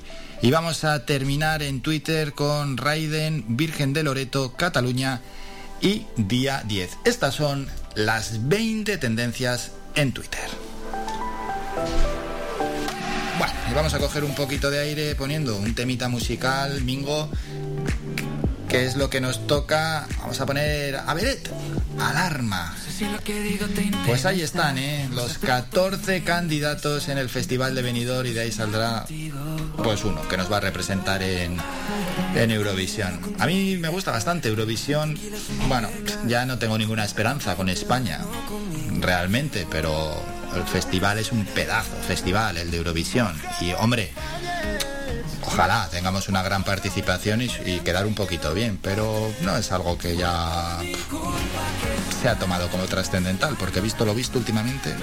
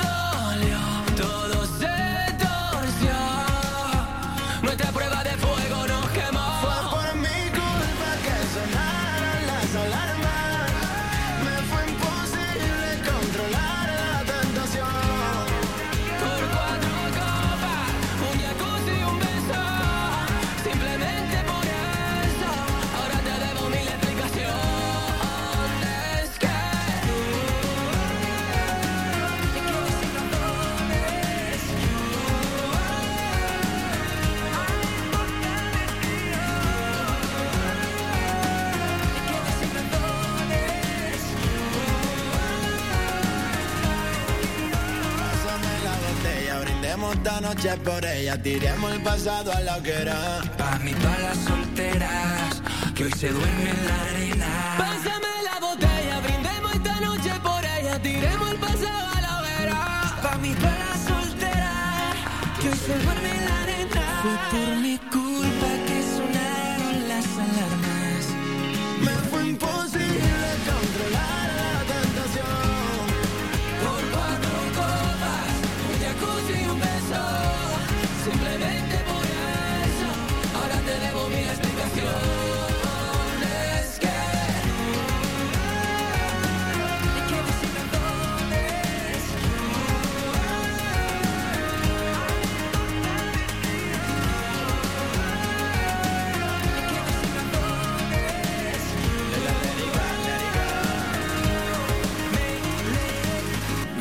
que digo te interesa. Puse tu foto encima de la mesa. Nos vamos a publicidad, hacemos un muy breve descanso y a la vuelta regresamos para hablar de deporte con Manolo Morales y Jesús Rubio.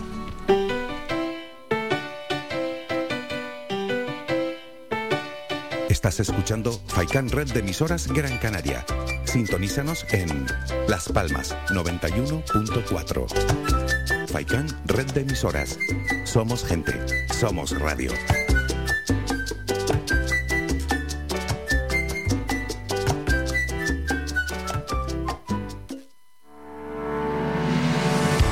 Para cuidar de tu salud y de tu bienestar, elige Ortopedia Mejorando Telde. Realizamos estudio biomecánico de la pisada, plantillas ortopédicas y deportivas, fisioterapia, rehabilitación de suelo pélvico, alquiler de sillas, grúas, andadores y camas, asesoramiento en tienda de todo tipo de productos ortopédicos, prótesis y órtesis. Tenemos taller propio y servicio de transporte. Estamos en la calle Pitágoras número 16, El Calero, Telde, frente al Centro de Salud del Calero, abiertos de lunes a viernes de 8 y media de la mañana a 8 de la tarde sin cerrar al mediodía. Contáctanos en los teléfonos 928 09 3098 y 618 24 24 92 y visita nuestra página web mejorandoortopedia.com.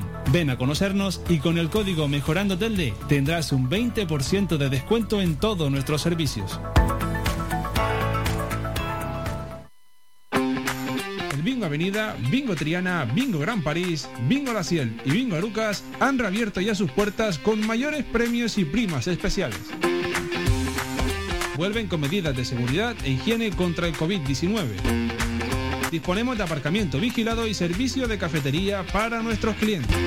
Vende Belingo y prueba suerte. Te esperamos. Juega de forma responsable. El abuso puede provocar ludopatía. Prohibido a menores de 18 años.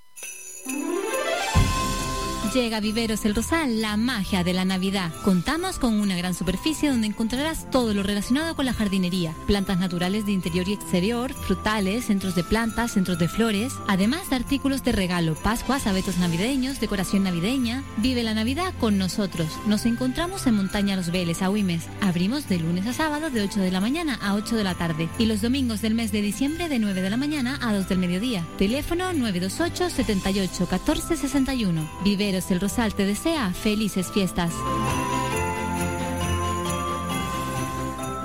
¡Por fin! ¡Ya llegaron los cochitos! Un gran parque mítico en las Navidades Canarias. Descubre el ferial de Navidad Siete Palmas en la esplanada anexa al Estadio de Gran Canaria. Estamos desde el 2 de diciembre hasta el 9 de enero. En horario desde las 5 de la tarde hasta las 11 de la noche. Espectacular parque de atracciones con una sorprendente variedad de aparatos. Los más pequeños podrán disfrutar en familia de muchísimas atracciones infantiles. Además, podrás divertirte en las distintas casetas que te ofrece todo tipo de juego, regalo y diversión. Y entre juegos y aparatos podrás degustar de las mejores hamburguesas, perritos, crepes, pinchitos. Ven a vivir esta mágica experiencia. Volvemos con más gana e ilusión que nunca. Queremos que te diviertas, que disfrutes y que pases unas grandes navidades.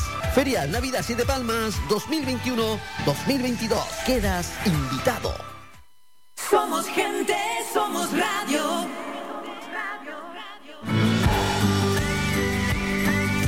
Escuchas Las Mañanas de Faicán con Álvaro Fernández.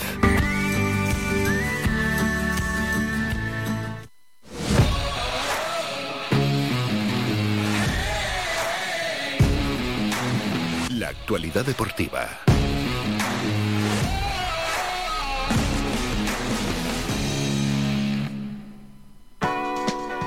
Momento ya como cada viernes para repasar toda la actualidad deportiva y lo hacemos de Manolo Morales, el director de Faicán Deportivo. Manolo, buenos días. Hola, ¿qué tal? Buenos días, Álvaro. Saludamos también a Jesús Rubio de Unión Amarilla. Jesús, buenos días. Para Jesús, que no se le ha escuchado por ahí, o se le ha, o se le ha escuchado muy bajito a, a nuestro compañero, a, a Jesús Rubio, a ver si, si lo, si lo podemos escuchar. Venga, vamos a hablar mientras tanto con Manolo Morales y subirle un poquito el volumen a Jesús y ya estamos con él. Manolo, hay que, antes de hablar de ese partido que va a enfrentar a la Unión Deportiva Las Palmas frente a la Morevieta, de lo que ha sucedido en las competiciones europeas. Y arena, cara y cruz, ¿no? En la Liga de Campeones y también, por supuesto, en la Europa League. ¿Qué balance haces de, bueno, de ya los finales de grupo, por cierto?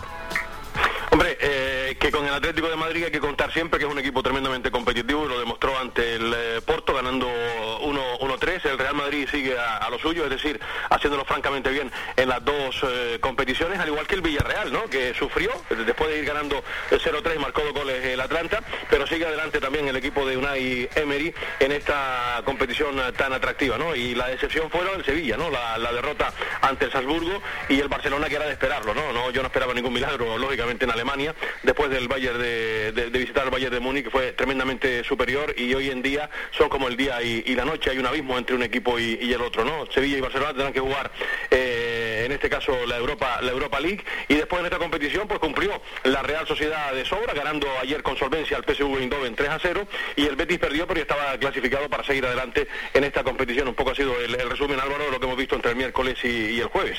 Y el martes, claro. Eso es, eso es. Bueno, pues momentos positivos. El último nos lo ha dado el Villarreal, como nos ha dicho nuestro compañero Manolo, y momentos amargos, ¿no? Como el Barça, Manolo, que no llegó casi ni, ni a competir. Bueno, ahora a la Europa League. No sé si lo que supone eso, pa- aparte de un batacazo económico para el Barça, pero en 21 años no había caído nunca la Europa League. No, es, un palo un palo duro. Ya lo comentaba Xavi que comienza eh, una nueva etapa para el Fútbol Club Barcelona y es una realidad palmaria, ¿no? El Barcelona hoy en día no está para competir en, en la mejor competición eh, europea del viejo continente, esa es una realidad y, y evidentemente ya lo está demostrando en España y también en cambiar muchas cosas.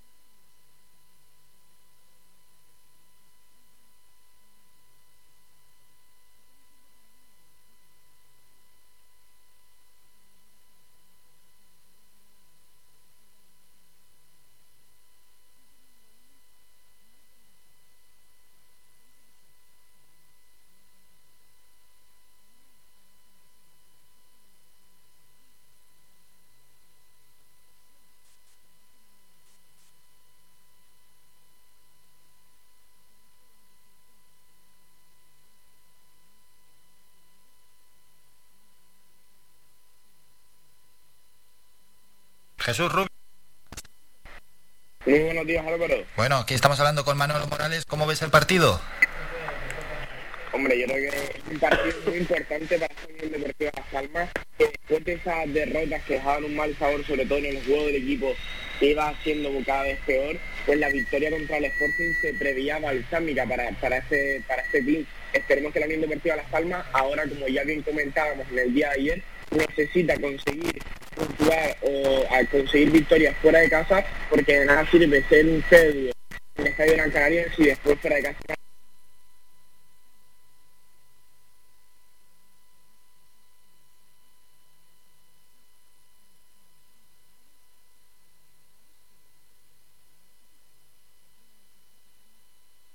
uno, algunos de los mejores equipos de la liga, como son el caso de la presuponiendo que al ser recién ascendido y demás Las Palmas lo va a tener más fácil de lo normal. Va a ser un partido eh, seguramente muy trabado en el que la Unión Palmas tenga que trabajar muchísimo a través de la posesión y sobre todo hacer buena esa posesión y ser vertical para poder conseguir tirar a puerta y eso sí Álvaro, debemos mejorar la efectividad porque si algo tiene la Morevieta es que es un equipo muy rocoso que no te va a dejar crear muchísimas oportunidades. Vamos a escuchar a Fabio en rueda de prensa, uno de sus audios. Estamos haciendo un buen año, eh, somos un equipo reconocible que, que en todos los partidos yo creo que, que sabemos lo- a lo que jugamos, lo que, lo que va a dar el equipo y, y yo creo que eso para la afición es, es muy importante, saber que, que el equipo en, en todos los, en todos los campos pues, pues compite. Manolo, lo que estáis transmitiendo, ¿eh? tanto Jesús como tú, estáis transmitiendo pues esa dificultad de siempre, ¿no? Para poder puntuar fuera en segunda división y más aún las dificultades que tiene la Unión Deportiva Las Palmas para sacar puntos y está claro que Lezama, donde juega en este caso el Amorebieta, pues no será un campo fácil y también lo que está diciendo Jesús Rubio, a ver si somos algo más efectivos. No, y además le van los históricos, ¿eh? porque eh, le ganó el Valladolid, le ganó el Almería y viene de ganarle al Málaga, ¿no? donde la Unión Deportiva Las Palmas per- perdió. O sea que esto es un aviso a, a navegantes que tienes que emplearte a fondo, ponerte el mono de trabajo este fin de semana porque no podéis ir a pasearte. ¿no? Eh, espero que Las Palmas salga enchufado fuera de casa, porque ya sabes que los datos desde que pillamos el, el avión y abandonamos la isla de, de Gran Canaria no son muy, muy alentadores. ¿no? Ya lo comentaba el propio Fabio eh, ayer, que no es un equipo fiable Las Palmas cuando está fuera de, de casa, todo lo contrario cuando juega como, como local. ¿no? Vamos a ver si llega la segunda victoria. De momento eh, se le ganó a la Real Sociedad B. Espero que en esas tierras fantásticas pues llegue la segunda victoria de, de la temporada para seguir metidos ahí en la zona noble, porque un traspiés de, de Las Palmas podría suponer salir de la promoción de ascenso cuando eh, restan solo dos partidos para terminar la, la primera vuelta y tres para acabar el año, porque tenemos encima a Morevieta, tenemos el partido de Copa después de Valladolid y nos seguimos a. Eso es, y luego se complican, ¿eh? como ya sabéis, en Faicán Deportivo no paran de repetirlo. Los próximos eh, eventos ligueros, los próximos tres partidos serán tres partidos de altura. Bueno, el equipo rompió esa racha negativa de tres partidos perdiendo, esa victoria frente al Sporting de Gijón, y veremos a ver, ojalá, como dicen nuestros compañeros, se pueda ganar allí en Lezama, en Vizcaya, la Morevieta. ¿Cómo está la enfermería, Manolo? Pues eh, en fútbol ha empezado a, entrenar con, eh, con el resto, pero obviamente no va a estar. Eh, la idea es que pueda volver otra vez en el año nuevo ante el Club Deportivo Tenerife. Peñaranda sí se ha incorporado al grupo y el otro día comentaba Mel que a lo mejor podría estar ya para este desplazamiento. Eh, saldremos de dudas cuando dé la lista de convocados el técnico, que hoy comparece ante los medios de comunicación y mañana viaja el, el equipo. El resto Pejiño sigue de, de baja, al igual que, que Sergio Ruiz, que tampoco va a estar para este partido, ¿no? que son las ausencias que, que presenta el, el equipo amarillo para este para este encuentro. ¿no? Vamos a ver si poquito a poco se van recuperando los, eh, los futbolistas, porque evidentemente hacen mucha mucha falta. ¿no? Eh, y en cuanto al, al equipo, pues nada, eh, todo hace pensar que la defensa será la misma, el portero también, obviamente, y en el centro del campo Fabio y Enzo Layodí, que por cierto se han advertido de suspensión los dos, ojo, que tienen cuatro cartulinas amarillas y de ver una, una tarjeta más este fin de semana, los podría perder el, el míster, ¿no? Y son dos jugadores que, que ahora mismo son importantes ahí por delante de, de la defensa. Y después vamos a ver cómo coloca al equipo eh, Pepe Mel en esta oportunidad, ¿no? Enfrentándose a Morevieta, ¿no? Yo también seguramente, eh, y sin el seguramente estará junto con José arriba y vamos a ver a quién coloca en... ¿Por quién te decantas, tengo- ¿Eh? ¿Por quién te decantas en bandas?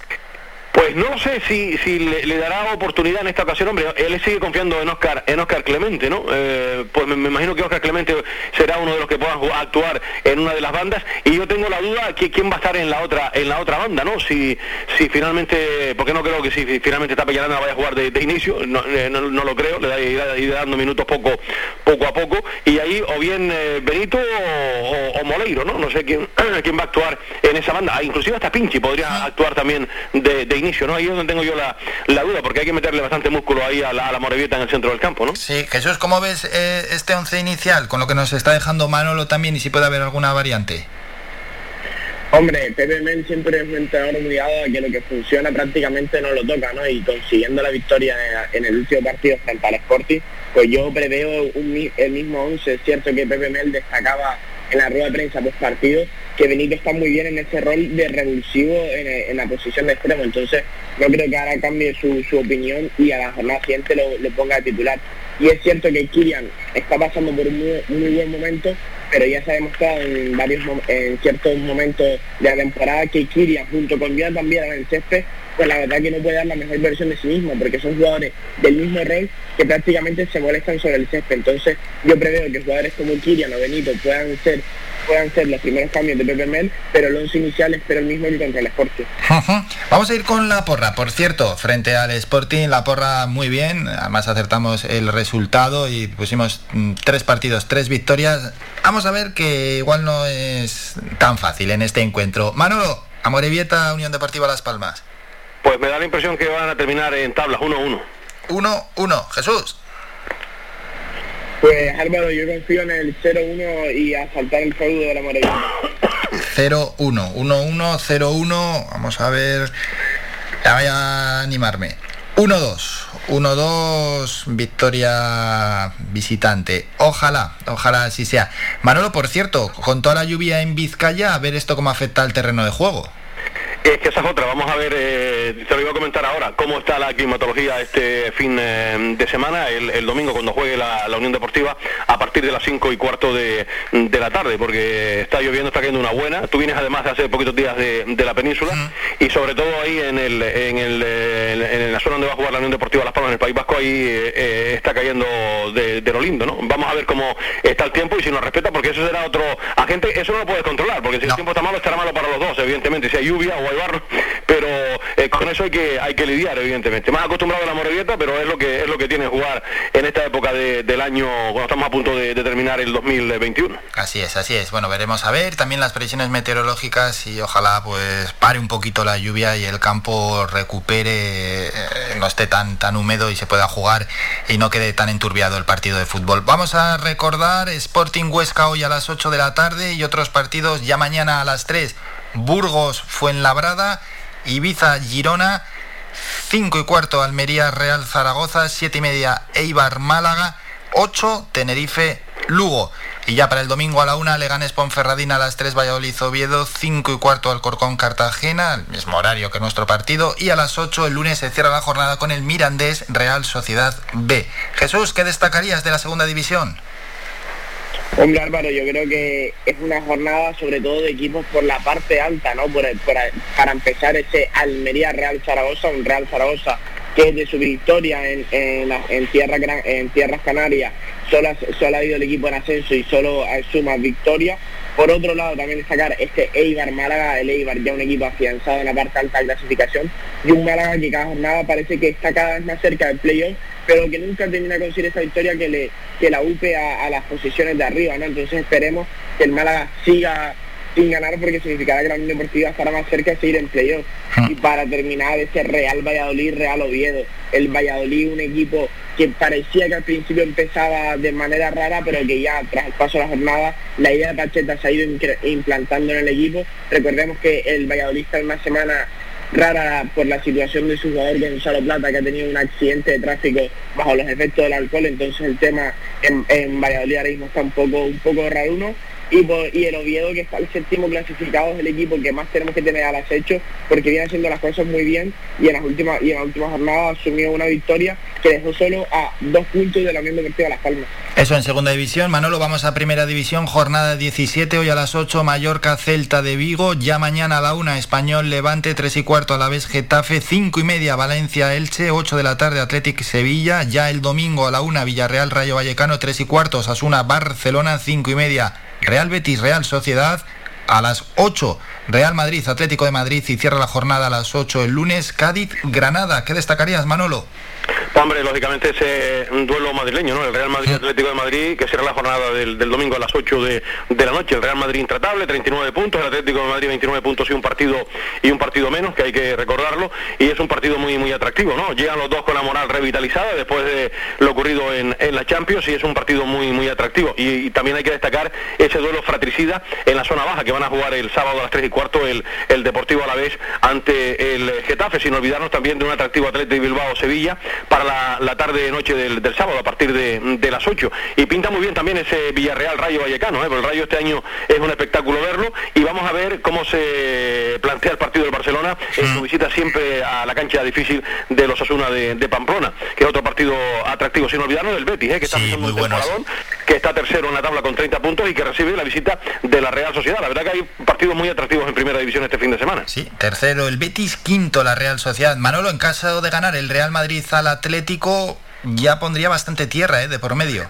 Ya pondría pues eh, un auténtico socavón ¿no? en, en la zona alta de la tabla clasificatoria no disparado hacia el título sería 42 eh, puntos y ya serían muchos puntos de, de diferencia no la primera es muy complicada pero desde luego como está el, el Real Madrid si saca adelante el eh, clásico madrileño pues obviamente iba a dar otro golpe más de, de autoridad el Real Madrid porque el equipo de Ancelotti este año está en un excelente momento de, de forma. Aún sin jugar bien gana y esto es importante. Sí, sí, sí, aún sin jugar bien está ganando, está sacando los partidos, es verdad, sí, die- 10 puntos de ventaja y un partido menos, uf, en caso de ganar el Madrid pegaría un golpe importante, sí, como está diciendo Manolo, y, eh, ese apunte también que has hecho, ¿eh? no lo tiene nada fácil el Barcelona en, en su visita a Pamplona.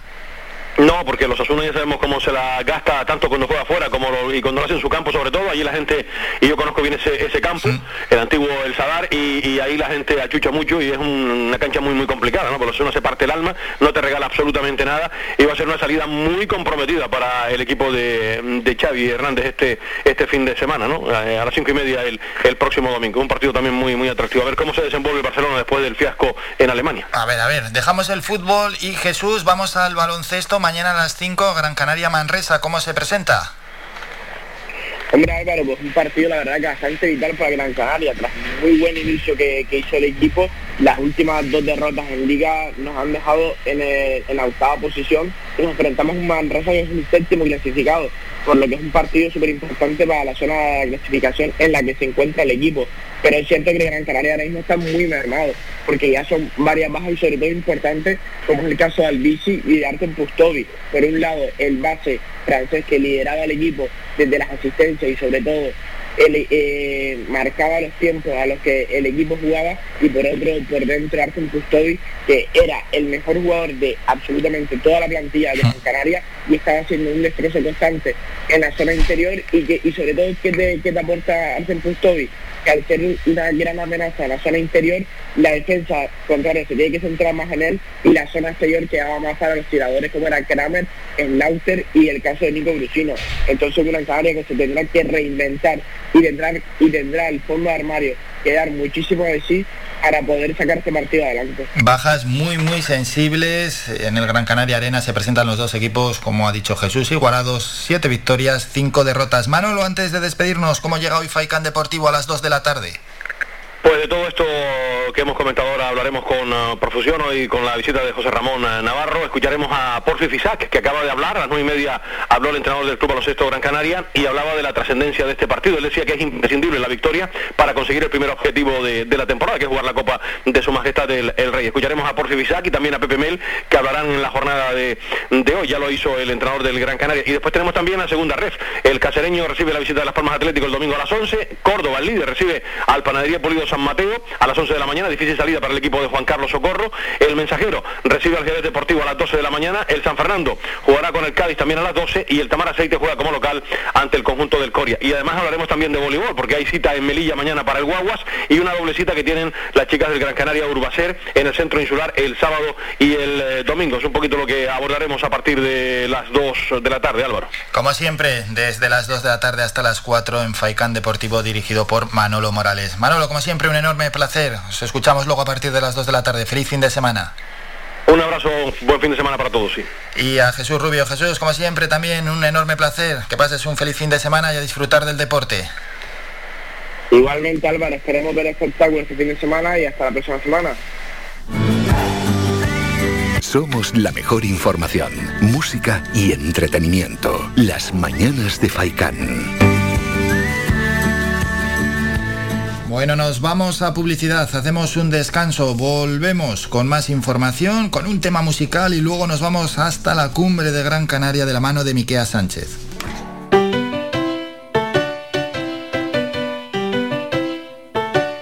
Estás escuchando Faikan Red de emisoras Gran Canaria. Sintonízanos en Las Palmas 91.4. Faikan Red de emisoras. Somos gente. Somos radio.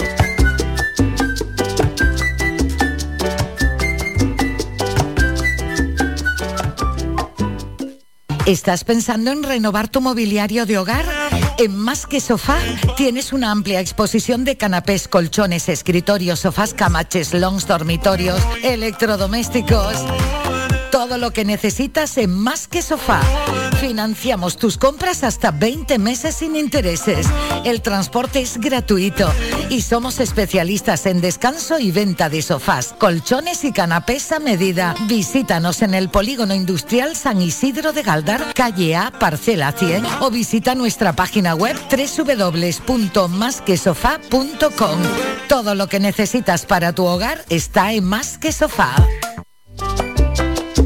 Puedes escuchar Faikan Red de emisoras en las siguientes frecuencias. La Aldea 105.9, Agaete 99.9, Galdar 106.5, Terror 96.7, Telde 99.4, San Mateo 103.4, Tunte 100.4, Mogán 104.2, Artenara 95.2, Las Palmas 91.4, Maspalomas 94.5, Arrecife 91.6, Puerto del Rosario 102.0, además de nuestra página web www.radiofaikan.com y app oficial.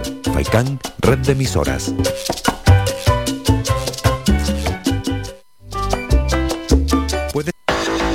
Más de 30 años en continua emisión, amplia cobertura en las islas de Gran Canaria, Lanzarote y Fuerteventura y más de 300.000 oyentes mensuales nos convierten en la opción ideal para publicitar tu negocio. Aprovecha nuestros descuentos e infórmate sin compromiso en el 928 70 75 25. 928 70 75 25. Faikan Red de Emisoras. Somos gente. Somos radio.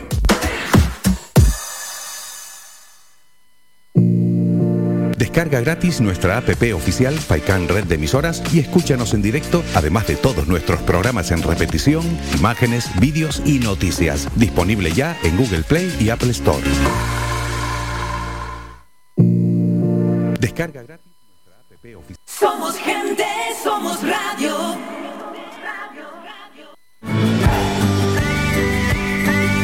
Escuchas Las Mañanas de Faicán con Álvaro Fernández.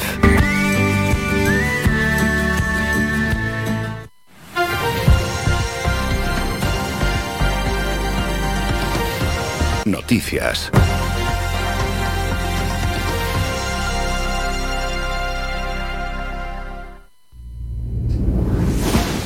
Momento ya para el boletín informativo de las 10 de la mañana. El Gobierno de Canarias aprobó ayer las nuevas condiciones de apertura para los negocios sujetos a las normas de prevención de la COVID-19 en los cuatro niveles del semáforo sanitario, que premian con aforos del 100% y horarios sin límite a aquellos establecimientos que exijan el pasaporte sanitario en el nivel más bajo de alerta, es decir, el 1, el verde. El Ejecutivo Canario ya había avanzado que el control de acceso a los negocios abiertos al público que quieran exigir el certificado COVID a sus clientes es el empresario el que voluntariamente decide adherirse o no.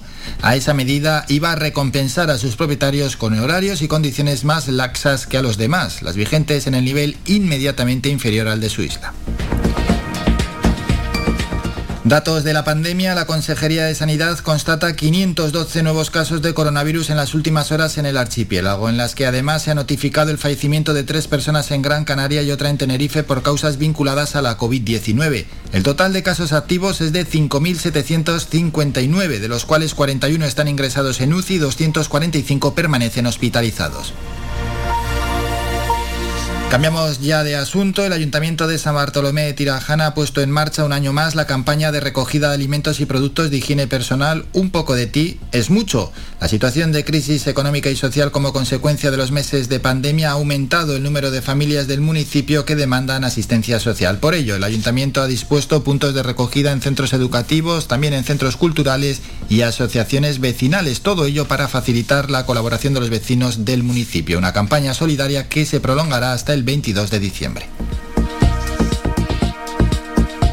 La Oficina Municipal de Información al Consumidor de Las Palmas de Gran Canaria ha puesto en marcha una campaña informativa con consejos prácticos y recomendaciones sobre consumo responsable y sostenible dirigida a las familias de cara a las compras de Navidad que se aproximan. Esta campaña informativa digital se realiza a través de la difusión de un díptico y de un flyer realizados por la sección de consumo del Ayuntamiento de Las Palmas de Gran Canaria y está dirigida a toda la ciudadanía y a las asociaciones de usuarios y consumidores. De esta forma, la OMIC recuerda que en estas próximas Navidades hay que tomar precauciones y medidas de seguridad para toda la familia, prestando especial atención a las personas más vulnerables y tratando de evitar la propagación de la COVID-19. En otro orden de cosas, el barrio de la Banda en Agüimes estrena estos días un nuevo espacio de ocio y esparcimiento para los más pequeños. El parque infantil, situado en las inmediaciones de la plaza junto al local social, ha sido completamente renovado gracias a un proyecto financiado por el Ayuntamiento de Agüimes y ejecutado por la empresa Equipur Canarias por un importe de adjudicación de 55.000 euros. Política, el comité organizador del decimoquinto Congreso Autonómico del Partido Popular de Canarias proclamó ayer jueves al líder de los populares en Tenerife, Manuel Domínguez, como único candidato a presidir el partido en el archipiélago en sustitución de Australia Navarro. Y el último apunte, esta mañana el alcalde de Santa María de Guía, Pedro Rodríguez, ha anunciado aquí en las mañanas de Faicán que el próximo 22 de diciembre a las 11 de la mañana se inaugura el mercado de Guía. Terminamos con la información más cercana.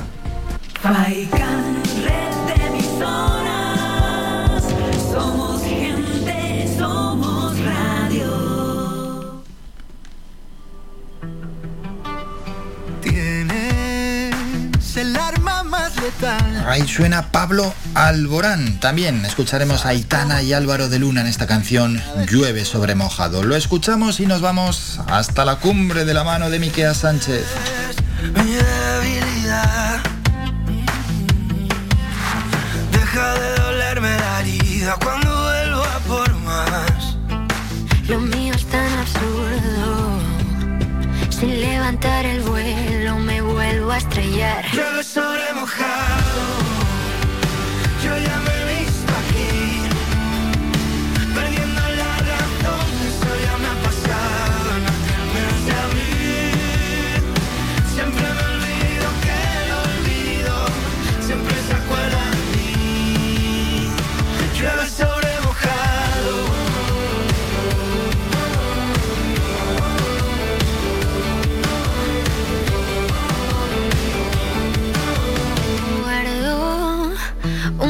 recuerdo de ti. Quiero mantenerlo despierto aunque no estés aquí. Quieres disparar a matar. Y ya no sé si estamos en guerra o si firmamos la paz. Lo mío es absurdo. Sin levantar el vuelo me vuelvo a estrellar. Llueve sobre mojado.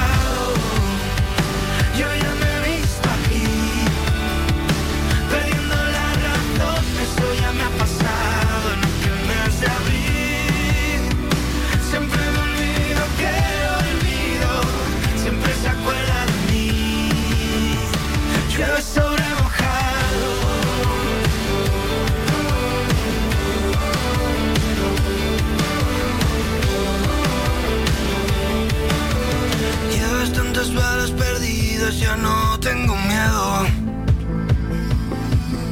Sanando todas esas heridas, me he vuelto de cero. Con una promesa cumplida no tiene remedio.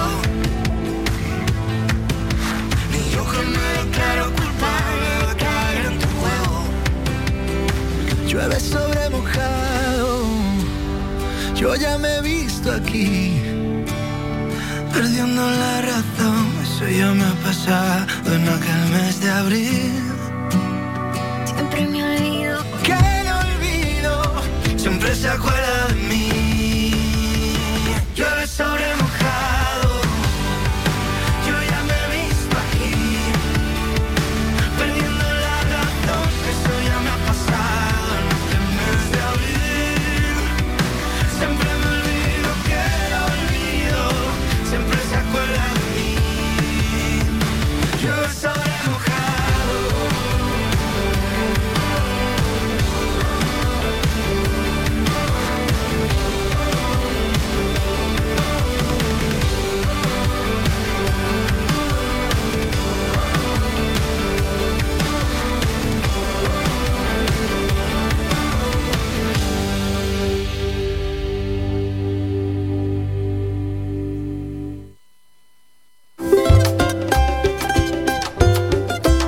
Desde la cumbre.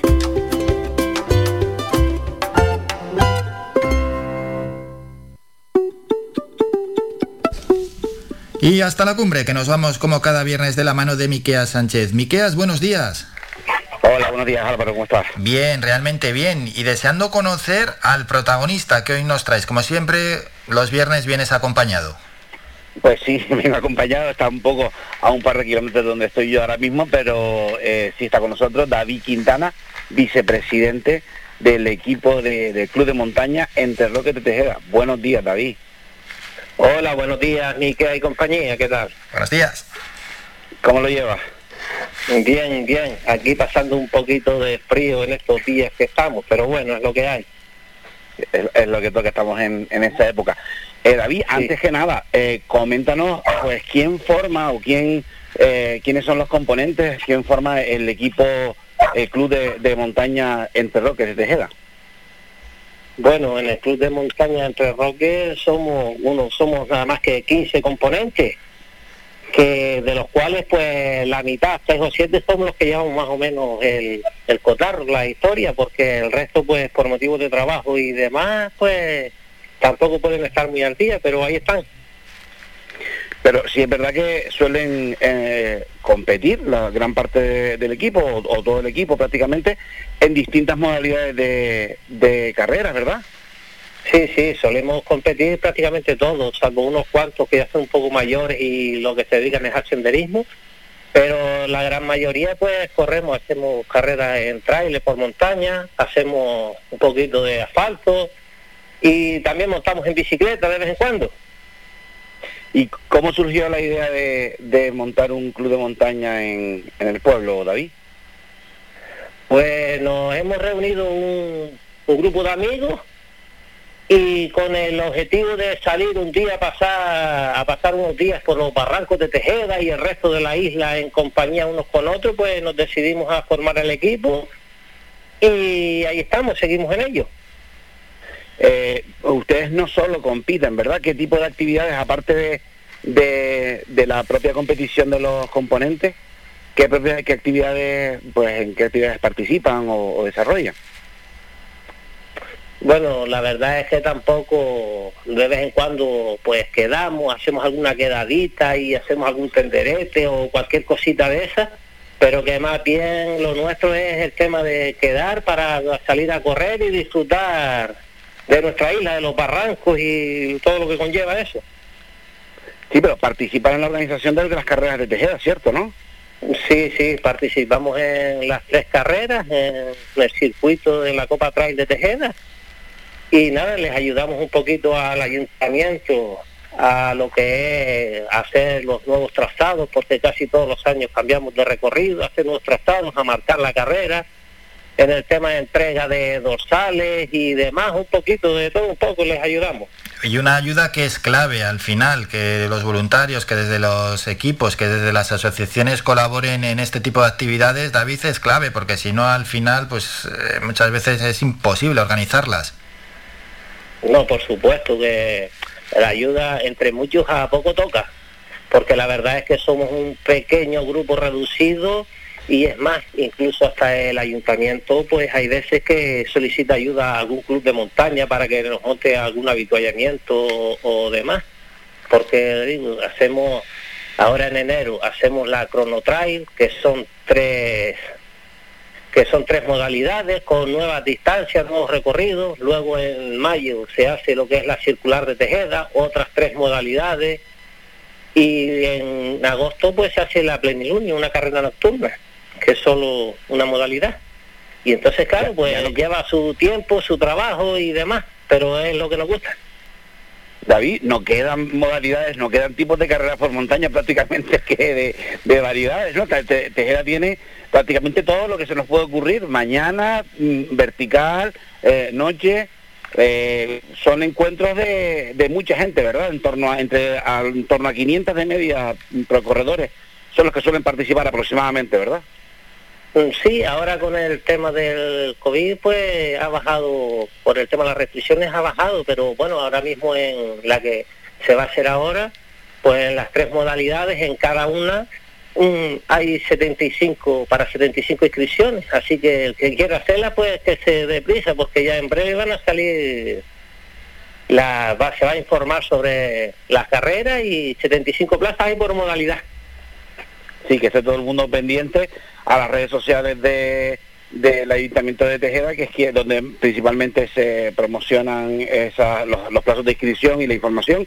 Pero, eh, Sí, sí, David, eh. ¿por qué? eh, Álvaro, tú, tú te preguntarás, bueno, tú no te lo preguntas porque igual si sabes algo, pero eh, los oyentes sí se preguntarán por qué estamos hablando con David, con el Club de Montaña en Terroques. Pues porque han sido los galardonados con el premio de correspondiente al municipio de Tejeda de la Isla Europea del Deporte. ¿Cómo fue eso, David? ¿Cómo lo supieron? Pues nada, nos llamaron por teléfono la concejal de deportes de arriba del ayuntamiento y nos comentó que, que si queríamos recibir el, el premio al deporte por el municipio de Tejeda. Y nosotros encantados, aunque también quiero decirles que parte del premio este corresponde a lo que es el propio ayuntamiento, en especial a Nayo, que está siempre ahí detrás y nadie sabe de él, pero está siempre ahí, y a la concejal Verónica Espino, igual que al resto del grupo gobierno. Pero sabe que es un premio, digamos, en colectivo, en total, porque nosotros solos no podríamos, vamos, ni, ni empezar, digamos. Eh, a- David, una, un apunte también, en concretamente, mm, bueno, la, gen- la gente, los, nuestros oyentes saben que tenemos mm, relación, ma- prácticamente tenemos relación unos con los otros. Eh, este año se te fuiste a, a Tenerife a correr tú con algún otro componente, ¿cierto, verdad? Sí, fuimos a hacer la, la Blue Trail. ¿Y cómo la vieron? Estaba fácil, era aquella, que era un par de metros, ¿no? Sí, sí. facilito, facilito. La verdad que vamos a ver, nos cuadró un tiempito más o menos bueno. No, di, di los Arriba kilómetros, di los kilómetros, en el di los TD kilómetros hizo que un corriste. poquito de frío, pero bien. Di los kilómetros que corriste, que es lo, que es lo más impresionante. 105 kilómetros hicimos allá. Subimos de Eso lo que es la playa de de Artenara a Las Palmas dos veces, eh, Álvaro. Eh, 105 kilómetros de bajar de Artenara a Las Palmas en coche, por supuesto, dos veces. Ya, ya, ya, bajar y subir. Sí, y. ¿Y, cómo- y cómo, y cómo fue, David? ¿Cómo lo- yo sé que fue duro porque desde luego eso es, es titánico, pero ¿cómo lo, cómo lo vivieron? Yo, tanto el compañero Ezequiel y yo, al que mando de aquí un saludo, y yo, pues, la verdad que la disfrutamos. La noche fue un poquito fría, pero bien, se subió y luego se bajó. Yo creo que lo peor, donde peor lo pasamos fueron los últimos 10, 12 kilómetros que los, compa- los allá en Tenerife nos comentaban, no, no, porque es la primera vez que lo hacíamos. De aquí para allá es todo recto y no sé, me parece que allí en Tenerife no hay muchas rectas porque de resto no tenía nada. Pero bien, se terminó, que es lo que queríamos. Sí, no, y desde luego, los 10 últimos kilómetros que los, los 80 y pico, los 90 anteriores no, no er- eran un paseo, ¿no? Sí, sí, sí, todo, todo. Exagerado, bueno, bueno, bueno, brutal, brutal. Es una, una hazaña deportiva, vamos.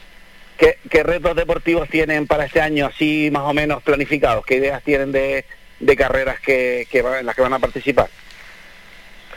Pues la verdad que todavía ahora vamos a disfrutar de este mes porque este fin de semana pasado hemos hecho la Tamadaba y ha sido un año durito. Hicimos este año hicimos la Blue Trail, también se hizo la Gran Canaria, la de 128 kilómetros, eh, la circular de Moya y unas cuantas a ello. y Entonces pues como que los pies están un poquito cansados y vamos a ver lo que pensamos a disfrutar de estas fiestas si nos deja en la COVID y ya veremos ya en sucesivo, en enero ya lo plantearemos. Bueno, en principio, por supuesto que vamos a hacer las tres de, de nuestro municipio. Ajá. Así que estupendo, pues ya, ya tienes ya tienes tres citas y, y prolongadas durante el año, así que lo tienen lo tienen gar- garantizada la actividad sin duda. Eh, una curiosidad que es- eh, se sabe o se normalmente se comenta que las personas que viven o que vivimos en altura tenemos mayor resistencia. Eh, Álvaro, tú me dirás a mí que si me comparan a mí con David o con cualquiera de los componentes, ¿qué quiere que te diga? Yo me Pero- bajándome del coche.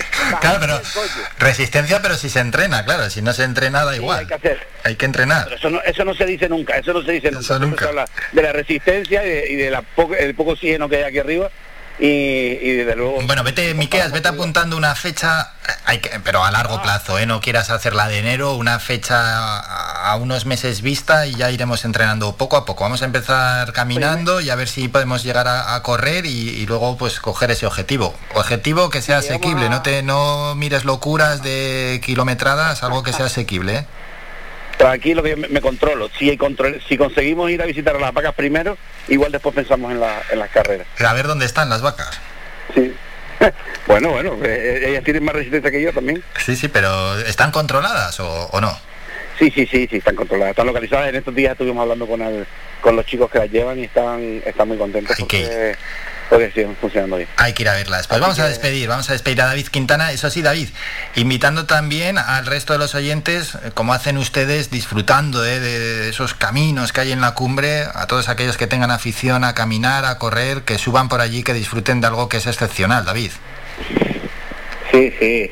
Vamos a ver, para nosotros el gran premio, para tanto para el Club de Montaña como para el Ayuntamiento, son los comentarios que yo como corredor oigo en las carreras, que todo el mundo me pregunta por la carrera de Tejeda, que cuándo es y demás, que les encanta tanto lo que son los recorridos como la organización y ese es nuestro gran premio, invitarles a que suban y, y nada, y que disfruten del municipio de Tejeda. Eso es que es algo maravilloso poder disfrutar del deporte en la cumbre. Hemos escuchado y hablado con David Quintana, el vicepresidente del Club de Montaña Entre Roques de Tejeda. David, gracias por estos minutos, que vaya todo bien. Venga, muchas gracias. Pues dejamos a David Quintana, Miqueas.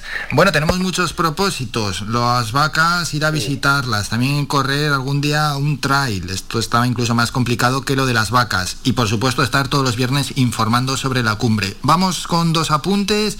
Este sábado 11 de diciembre, ¿qué es lo que tenemos?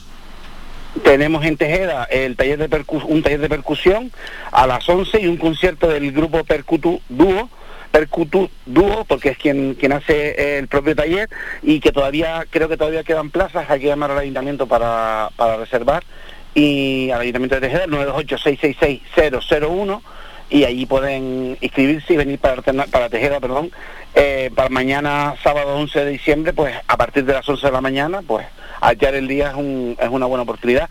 Y después, por supuesto, otro de los propósitos que tuvimos, que llevábamos mm, arrastrando, era eh, las conclusiones del taller de, de versadores Coñere Rodríguez.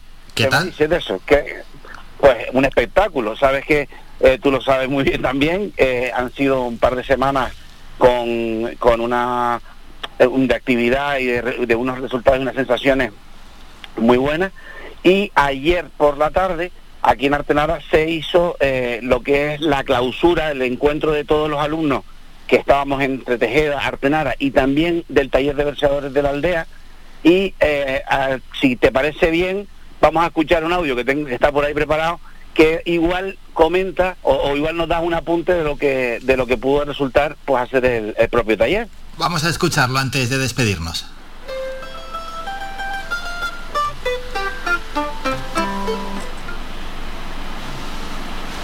¿Qué le pasa al audio? Sí, sí. ¿Y, no, ¿Y no ha sonado más? A ver, vamos a poner ese audio.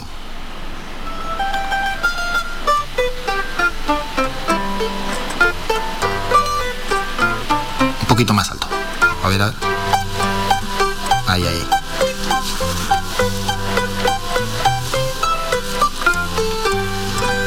Al principio yo traía conmigo la gran sospecha de que siempre hasta la fecha el mentor truco tenía. Ahora no dudaría en afirmar que así pasa, pues la duda es escasa. Por su propio peso cae, que Yeray si se lo trae preparado desde casa.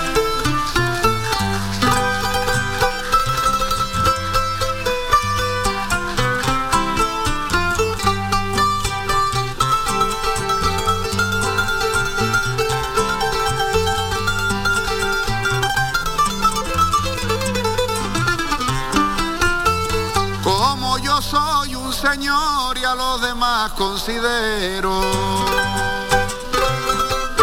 Como yo soy un señor y a los demás considero, no hablaré del panadero tal como el del verseador.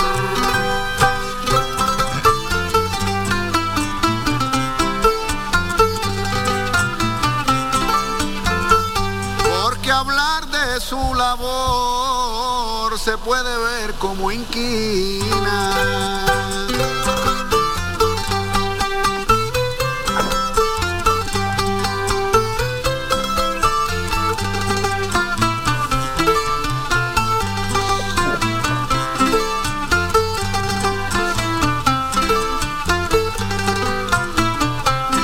Pero es que él ni se imagina que es muy diferente el plan No todo aquel que hace pan se trae de casa la harina.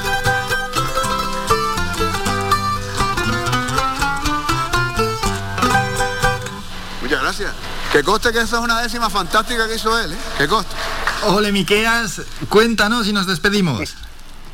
Te cuento, pues es fácil, se puede entender- se, se me puede medio escuchar ahí de fondo. Sí. Eh, pues me atreví a, a hacer una de las décimas y a, a leerla ayer en, en, en la- en el encuentro, en la clausura, y claro, con la intención de, de que Geray me contestara, evidentemente yo, es lo que yo digo, yo tardé prácticamente casi tres días en escribir la décima y él 10 segundos en contestarme y, en dar- y dejarme virar al revés.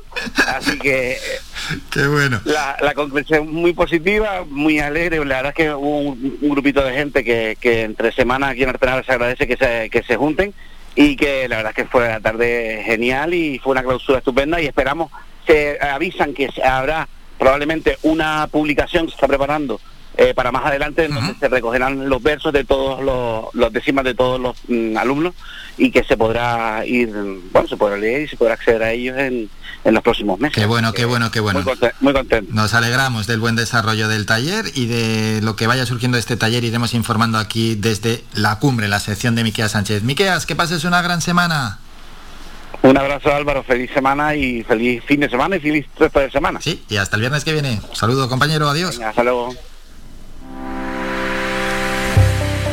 Descarga gratis nuestra app oficial Faikan Red de Emisoras y escúchanos en directo, además de todos nuestros programas en repetición, imágenes, vídeos y noticias. Disponible ya en Google Play y Apple Store. Somos gente, somos radio. Nos vamos a publicidad y volvemos con dos protagonistas que están en los estudios de Radio Faikan, Ana María Sánchez e Isabel Zamora.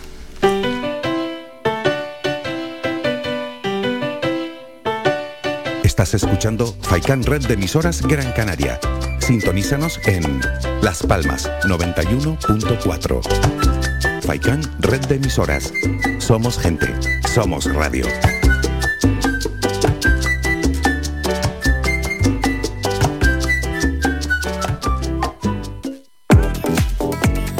A cualquier hora y para cualquier problema, llegan los coches amarillos. Llega Desatascos Jumbo 928 230265. Desatascos domésticos industriales y de redes ayuntamientos. Vaciado de pozos, achique de agua, aljibes o por lluvias. Tratamiento de legionela. Trabajos en todo tipo de embarcaciones. 638 748 731. Limpiezas de choque y localización de arquetas ocultas. Más de 34 años sin descanso. 24 horas sin excepción. 928 230265. Pioneros en limpieza de estanques y redes heredades de agua. No contrate intermediarios. Llámenos directo y ahorre tiempo y dinero. 638 748 731.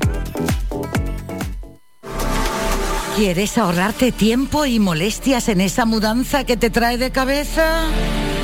Descubre lo que Mudanzas Moreno puede hacer por ti. Somos especialistas en mudanzas locales, nacionales e internacionales. Llevamos lo que quieras, donde quieras y de la manera que quieras, con eficacia, seguridad y rapidez. Llámanos al teléfono gratuito 900 104 575 900 104 575 y pide tu presupuesto sin compromiso. Mudanzas Moreno, tu empresa de confianza.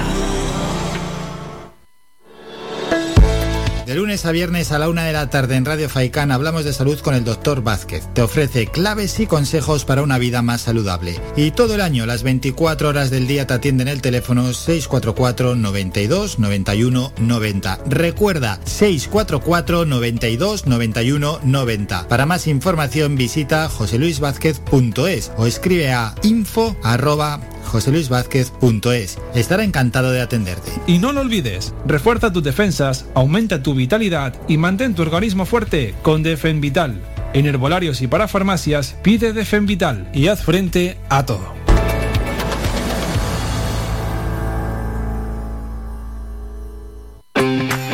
Bingo Avenida, Bingo Triana, Bingo Gran París, Bingo La Ciel y Bingo Arucas han reabierto ya sus puertas con mayores premios y primas especiales. Vuelven con medidas de seguridad e higiene contra el COVID-19. Disponemos de aparcamiento vigilado y servicio de cafetería para nuestros clientes. Vende Belingo y prueba suerte. Te esperamos. Juega de forma responsable. El abuso puede provocar ludopatía. Prohibido a menores de 18 años. Somos gente, somos radio.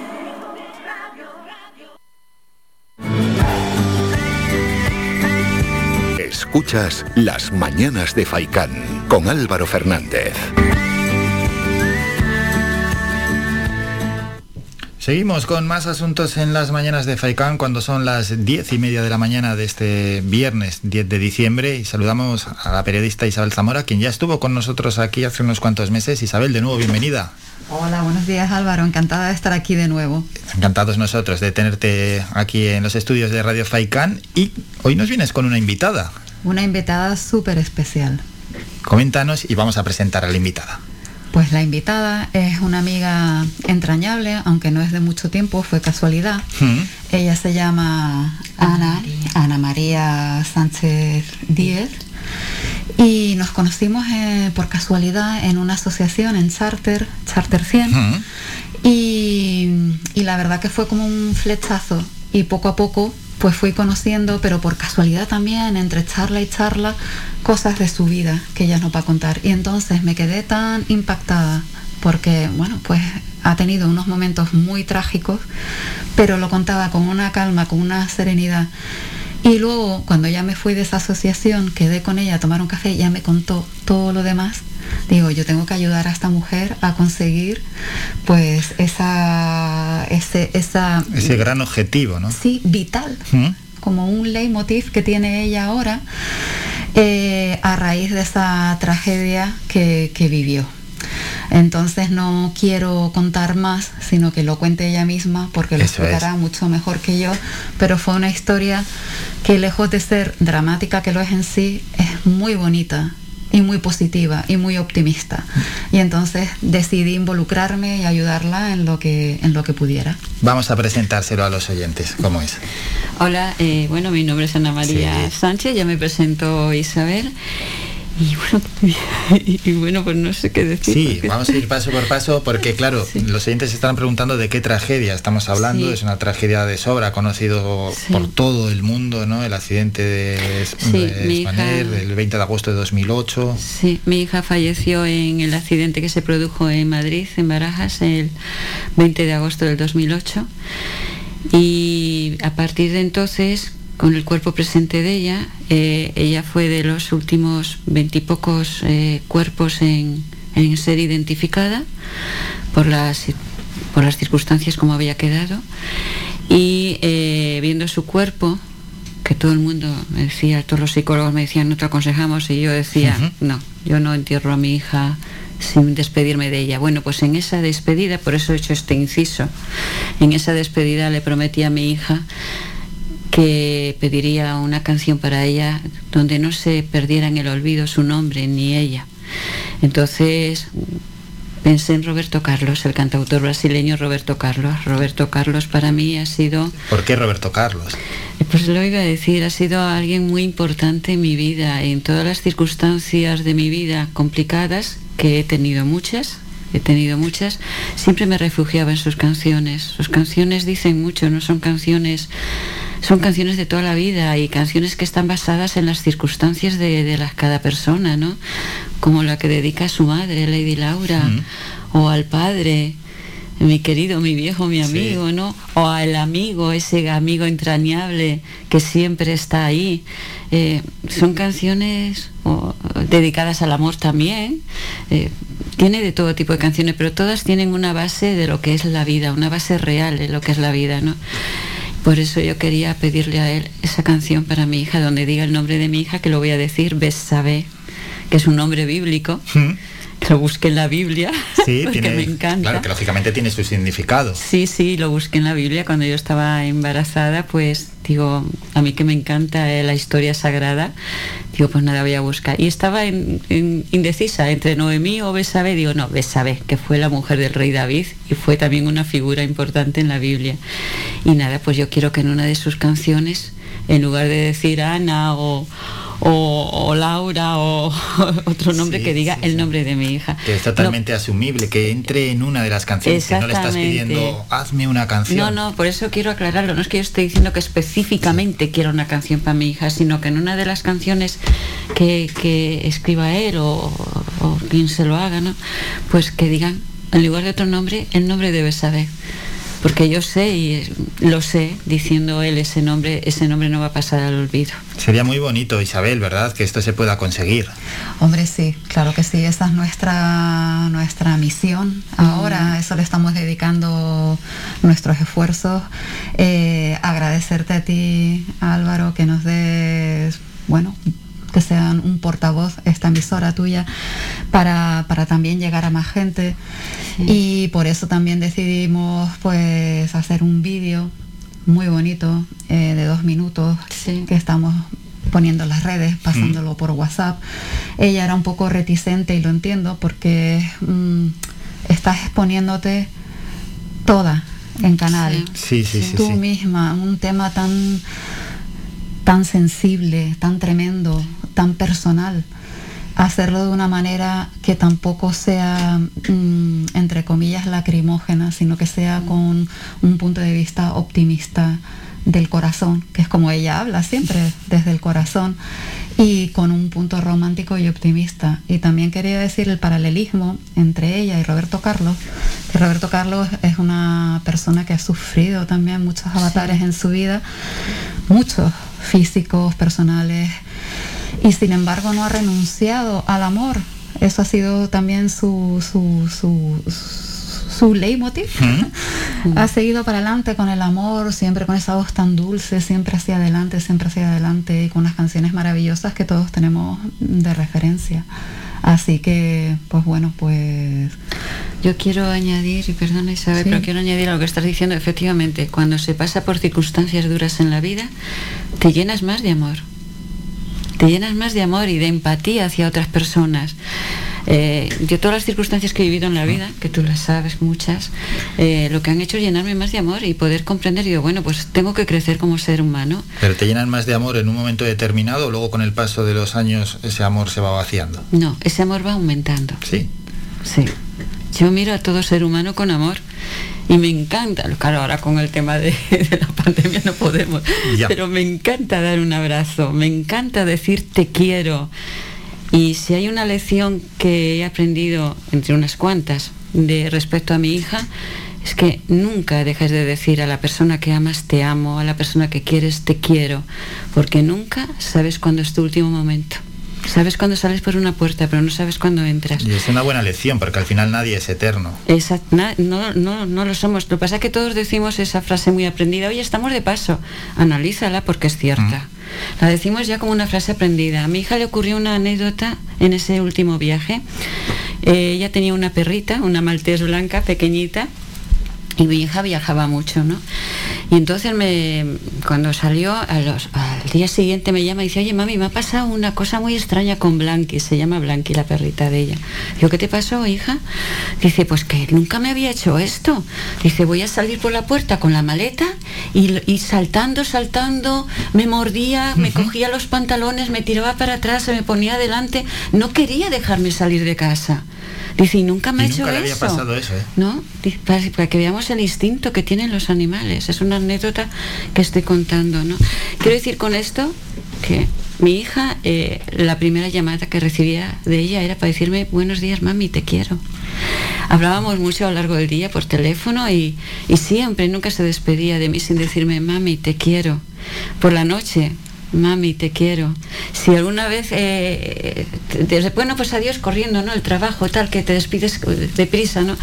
Volví a sonarme el teléfono y dice, digo, ¿qué te pasó, hija, cariño? Mami, que no te dije que te quiero. Entonces, mm, mi hija se fue. Mi hija se fue pero me dejó tan llena de amor que eh, esa fue la lección grande que ella me dio y que todos tenemos un tiempo. Independientemente de la edad que tengamos cada uno, cumplido ese tiempo nos vamos. Sí, es cierto, todos tenemos un tiempo y... Y hay que vivirlo, ¿eh? Una vez que uno sufre así grandes tragedias, Sí. ya después sí que lo- el tiempo lo tiene una relación diferente con el tiempo. Está Exacto. claro, es que eso es irremediable, ¿no? Porque al final puedes sufrir una tragedia drástica, como en el caso de tu hija, de un minuto para otro desaparecer, o un familiar o un ser querido, ¿no? Que sufre una enfermedad, no con muchos años, lógicamente, porque si al final lo sufre con cuando en los últimos días de su vida, no vas a relativizar el tiempo igual que si lo sufre en edad joven, ¿no? Al final, pues sí, esas pérdidas nos hacen ver la vida desde otra perspectiva. Sí, yo ya no dejo nada para... O sea, quiero decir, a ver, me explico. Eh, yo estos proyectos ya a largo plazo no los hago. Si voy a quedar con gente y me dicen, oye, a ver si nos vemos un día, digo, no, ya. Porque yo no sé si ese día llega. Y no quiero ser dramática, en absoluto. Simplemente que la vida ya me ha enseñado que tienes que vivir el momento. Yo siempre digo, dentro de un orden, por supuesto, pero Sí, vive sí, el sí, sí, momento. Y no dejes de decir te amo o te quiero a las personas que amamos y que queremos. Que cuesta, Isabel, ¿verdad? A veces decir te amo, te quiero. Sí, pero yo también ya con la edad y con estas historias tan impactantes eh, lo he aprendido a decir más y también a valorar mucho el presente que es lo que tenemos, lo único que tenemos. A mí me impactó muchísimo una cosa que me contó Ana cuando fue después de reconocer el cadáver de su hija, qué cosa más tremenda Claro. y que los psicólogos le habían recomendado que, como ya decía, que no fuera, que no lo viera. Y cuando salieron, cuando saliste de verlo, Sí. que estaban todos preocupados ahí por, por ella dijo, no se olviden de decirles a sus madres, a sus seres queridos, que les quieren. Cuando una madre viene de reconocer el cadáver de su hija, que la- el mensaje que tenga es ese, es que esta es un mensaje tan emotivo y tan optimista en el fondo y tan bonito pues que, que me dejó me dejó doblemente impactada. Y dice mucho de la personalidad de Ana y de aprender porque yo creo que las personas con buen fondo con buen fondo no todo el mundo desgraciadamente las que tienen buen fondo se crecen en las adversidades y son mejores personas después es una desgracia que sea a raíz de eso pues para tú ser mejor sí. pero pero estoy convencida es que nos estamos poniendo muy No, no, trascendentales es que es, bueno, pues está bien también dedicar espacio en el programa a hacer este tipo de reflexiones, porque muchos, pero muchos oyentes se sienten identificados en, este tipo de situaciones. Seguro que sí. Y yo eh, no es que sea dramática, no, ni muchísimo menos. Simplemente quiero lanzar un mensaje de amor, de amistad, de amor, de cariño y que ojalá y de las cosas que realmente son importantes, porque muchas Sí. veces esto no lo ponemos entre las prioridades, pero luego cuando suceden dramas como este de tipo, vemos que es lo más importante al final. Pues a mí, si me, mm, si me que- queréis, si me permitís comentar otra Sí. cosa, yo soy viuda, soy viuda. Y también me pasó así de repente, por eso digo que tenemos que vivir cada momento, porque mi marido falleció de un infarto de repente y el día de nuestro aniversario de boda. Casualidad. Por eso digo. Sí, sí, sí. Y sin embargo, yo todo esto dice en contra. Después de esas experiencias, Ana, ¿cómo?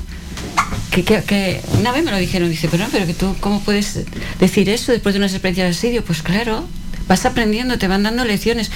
Que sencillo no es, no estoy no es, diciendo. claro, claro.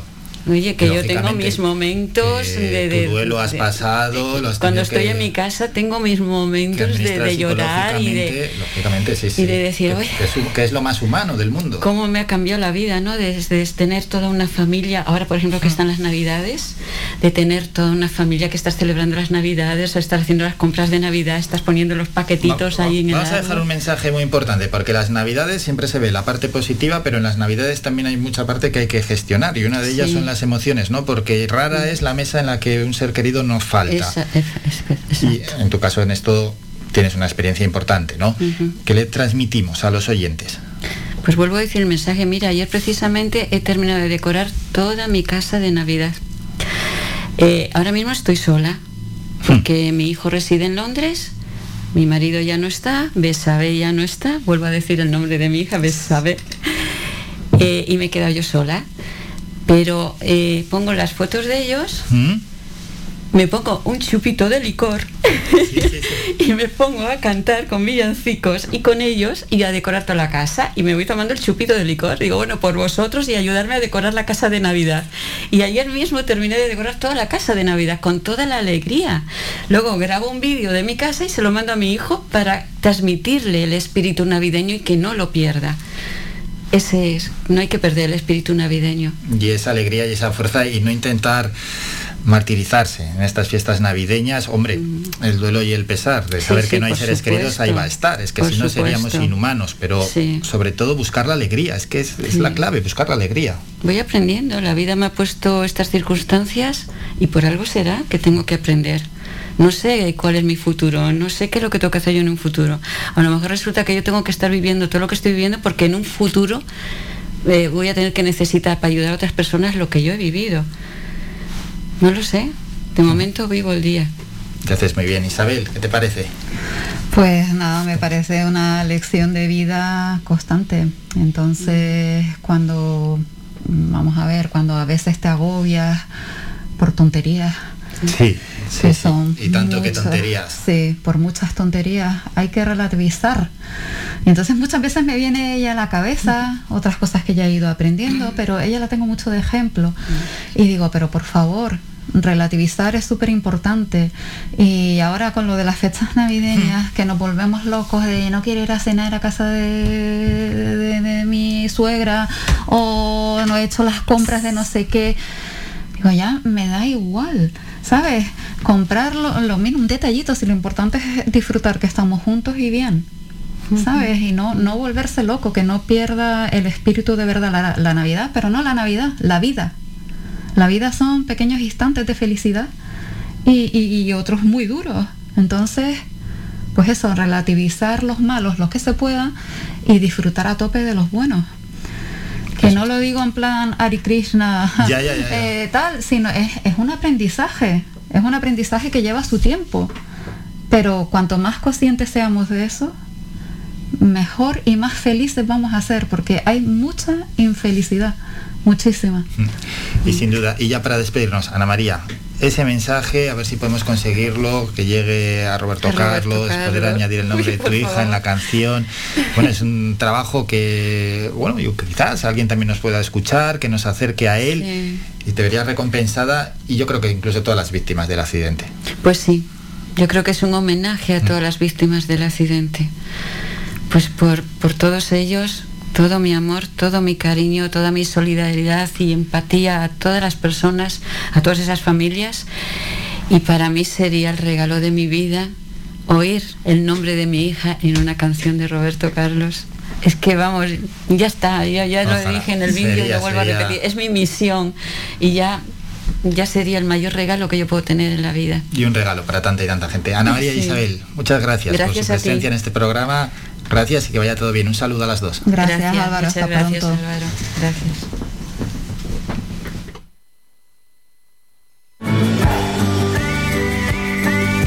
Escuchas Las Mañanas de Faicán con Álvaro Fernández. Bueno, un auténtico placer haber contado con las dos anteriores invitadas. Ojalá, ojalá llegue el mensaje a Roberto Carlos y se pueda cumplir ese sueño. Hacemos un descanso, son dos minutos y volvemos con la tertulia de los viernes.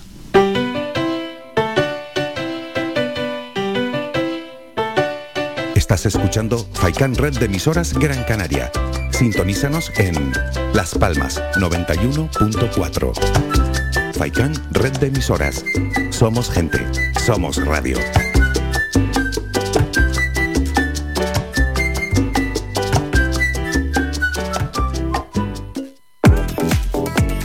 A cualquier hora y para cualquier problema, llegan los coches amarillos. Llega Desatascos Jumbo 928 230265. Desatascos domésticos industriales y de redes ayuntamientos. Vaciado de pozos, achique de agua, aljibes o por lluvias. Tratamiento de legionela. Trabajos en todo tipo de embarcaciones. 638 748 731. Limpiezas de choque y localización de arquetas ocultas. Más de 34 años sin descanso. 24 horas sin excepción. 928 230265. Pioneros en limpieza de estanques y redes heredades de agua. No contrate intermediarios. Llámenos directo y ahorre tiempo y dinero. 638 748 731. De lunes a viernes a la una de la tarde en Radio Faicán hablamos de salud con el doctor Vázquez. Te ofrece claves y consejos para una vida más saludable. Y todo el año, las 24 horas del día te atienden el teléfono 644 92 91 90. Recuerda 644 92 91 90. Para más información visita joseluisvázquez.es o escribe a info arroba joseluisvázquez.es. Estará encantado de atenderte. Y no lo olvides, preocupado por la caída del cabello, la loción Celularis Te ayuda a fortalecerlo. En herbolarios y para farmacias pide Celularis Capilar y descubre su alta acción anticaída, anticaspa y antigrasa.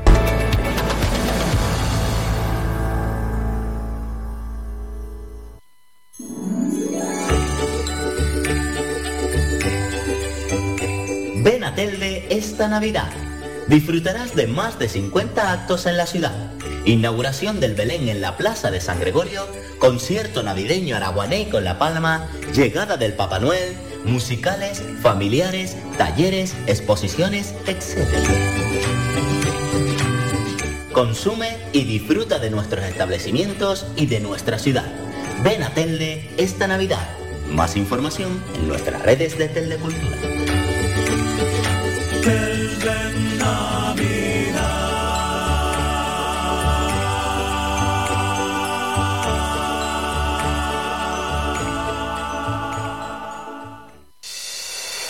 Clínica Arnao Telde es su centro médico privado de referencia en el municipio de Telde. Ubicado en Arnao contamos con los servicios de medicina general y urgencia, radiodiagnóstico, enfermería y laboratorio. Disponemos de una amplia cobertura de asistencia sanitaria privada vinculada a compañías de seguros de salud, mutualidades de funcionarios, mutuas de accidentes laborales accidentados de tráfico. Para más información 928 70 40 13 www.clinicaarnao.es. No dudes más y ven a conocernos.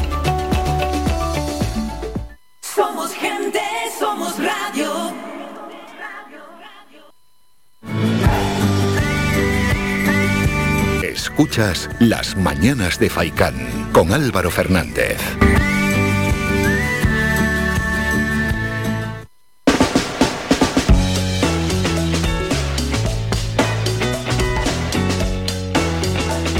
La tertulia semanal.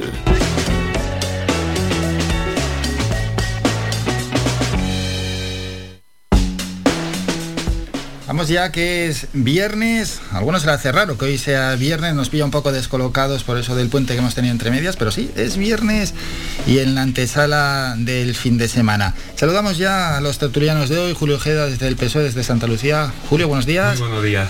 Pilar Mesa de Coalición Canaria. Pilar, buenos días. Buenos días. Tanuso Alemán de Podemos, buenos días. Buenos días. María Eugenia Milián, buenos días del Partido Popular. Buenos días. Vamos con el primer tema, el primer asunto que hoy queremos tocar. Este pasado lunes fue 6 de diciembre, se cumplía otro aniversario más de la Constitución española y no solo ya coincidiendo con el 6 de diciembre, a menudo se establece ese debate, se abre un melón, por así decirlo, sobre si debe reformarse o no una constitución para actualizarla, una constitución que viene ya desde el año 1978 y si es necesario eh, es lo que le vamos a preguntar a los tertulianos, si hay algo que eh, deberíamos cambiar de esta constitución y en caso de, que sea necesario, ¿qué es lo que cambiarían? Julio Ojeda, del PSOE. Bueno, yo creo que a nuestra constitución le pasa un poco lo que nos pasa a todos, ¿no? Eh, como tú bien decías, es una constitución que fue creada en 1978 con un amplio consenso entre las formaciones políticas y además aprobada por la mayor parte de la, de la ciudadanía mediante, mediante referéndum. Y como decía, creo que le pasa como a nosotros. Es decir, yo a partir de los 40 años sé que es conveniente hacerme una revisión en el urólogo. eh, eh, y, nos tenemos que ir haciendo chequeos y ponernos al día o, o quien de repente pues también con el paso del tiempo eh, necesita hacerse algún retoque yo creo que es lo que le toca a la constitución española eh, pues hacerse un retoquito para un poco adaptarse a la, a la realidad de 2021 que no es la misma evidentemente que la de 2000 perdón que la de 1978, 43 años pesan, pesan mucho y evidentemente hay que mejorar algunas cuestiones. mm, Desde la parte semántica, eh, no podemos tener una constitución mm, que define en su artículo eh, 49 eh, a las personas con diversidad o discapacidad disminuidos físicos, sensor- sensoriales o psíquicos. Creo que es un anacronismo que ya está ampliamente eh, superado. Eh, creo que también hay cuestiones que se podrían debatir, como es la propia organización del Estado, incluir nuevos contenidos eh, relacionados con la salud, el medio ambiente, algunos derechos sociales. Creo que la parte de obligaciones también y deberes de los ciudadanos también es una parte que también debería eh, ser eh, revisada.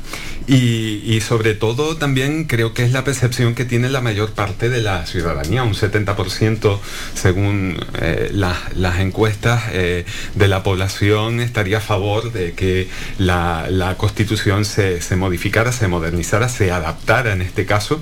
Y creo que, que, bueno, pues eh, puede ser un, eh, una buena iniciativa esa, esa modernización, hacer una consulta popular, que no sean unas encuestas ni nada de esto, sino una consulta popular para verdaderamente identificar si es necesario o no.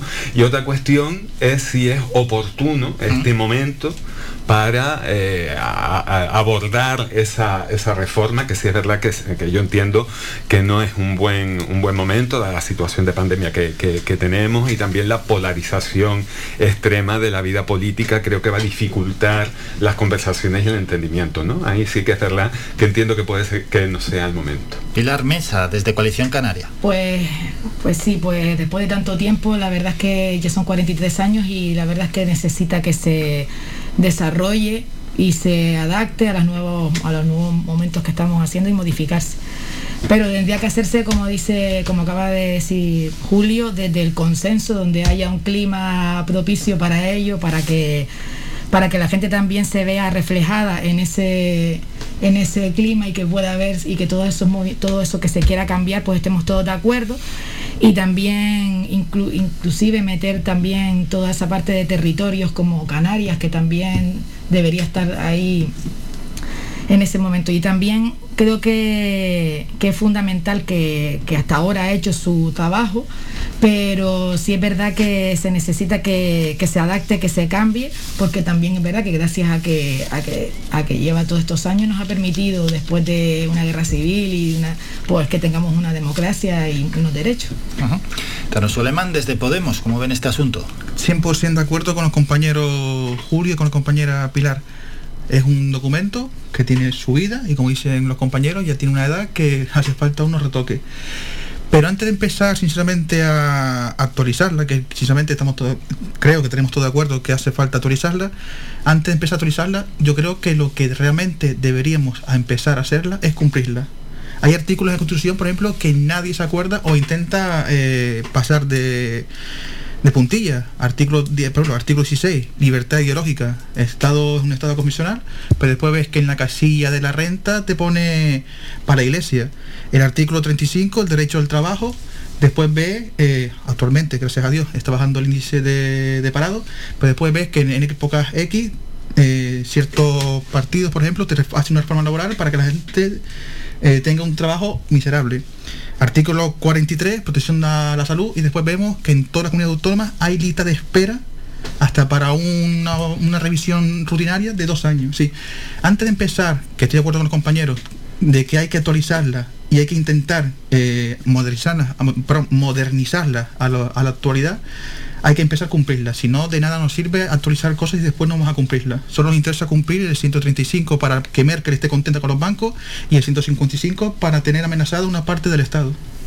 María Eugenia Emilián, desde el Partido Popular, ¿cuál es la postura? Bueno, de nosotros desde el principio vamos a intentar lo que nosotros dijimos. Antes que nada, nosotros vamos a lavar la Constitución. Es un documento que se dio en el año 1978. Gracias a él, los españoles somos libres, hemos vivido en convivencia, tenemos una unidad de Estado y tenemos, gracias a ello, una serie de derechos y deberes que están reconocidos, organización de Estado. O sea, no debemos de olvidar que ha sido pues nuestra carta magna, lo que nos ha permitido y lo que todos, como bien explicó Julio, nos dimos. Lo crearon una serie de señoras, pero al ser refrendada por el pueblo español, nuestros abuelos o que hoy somos nosotros sus nietos, dieron su, su, su visto bueno a que siguiera.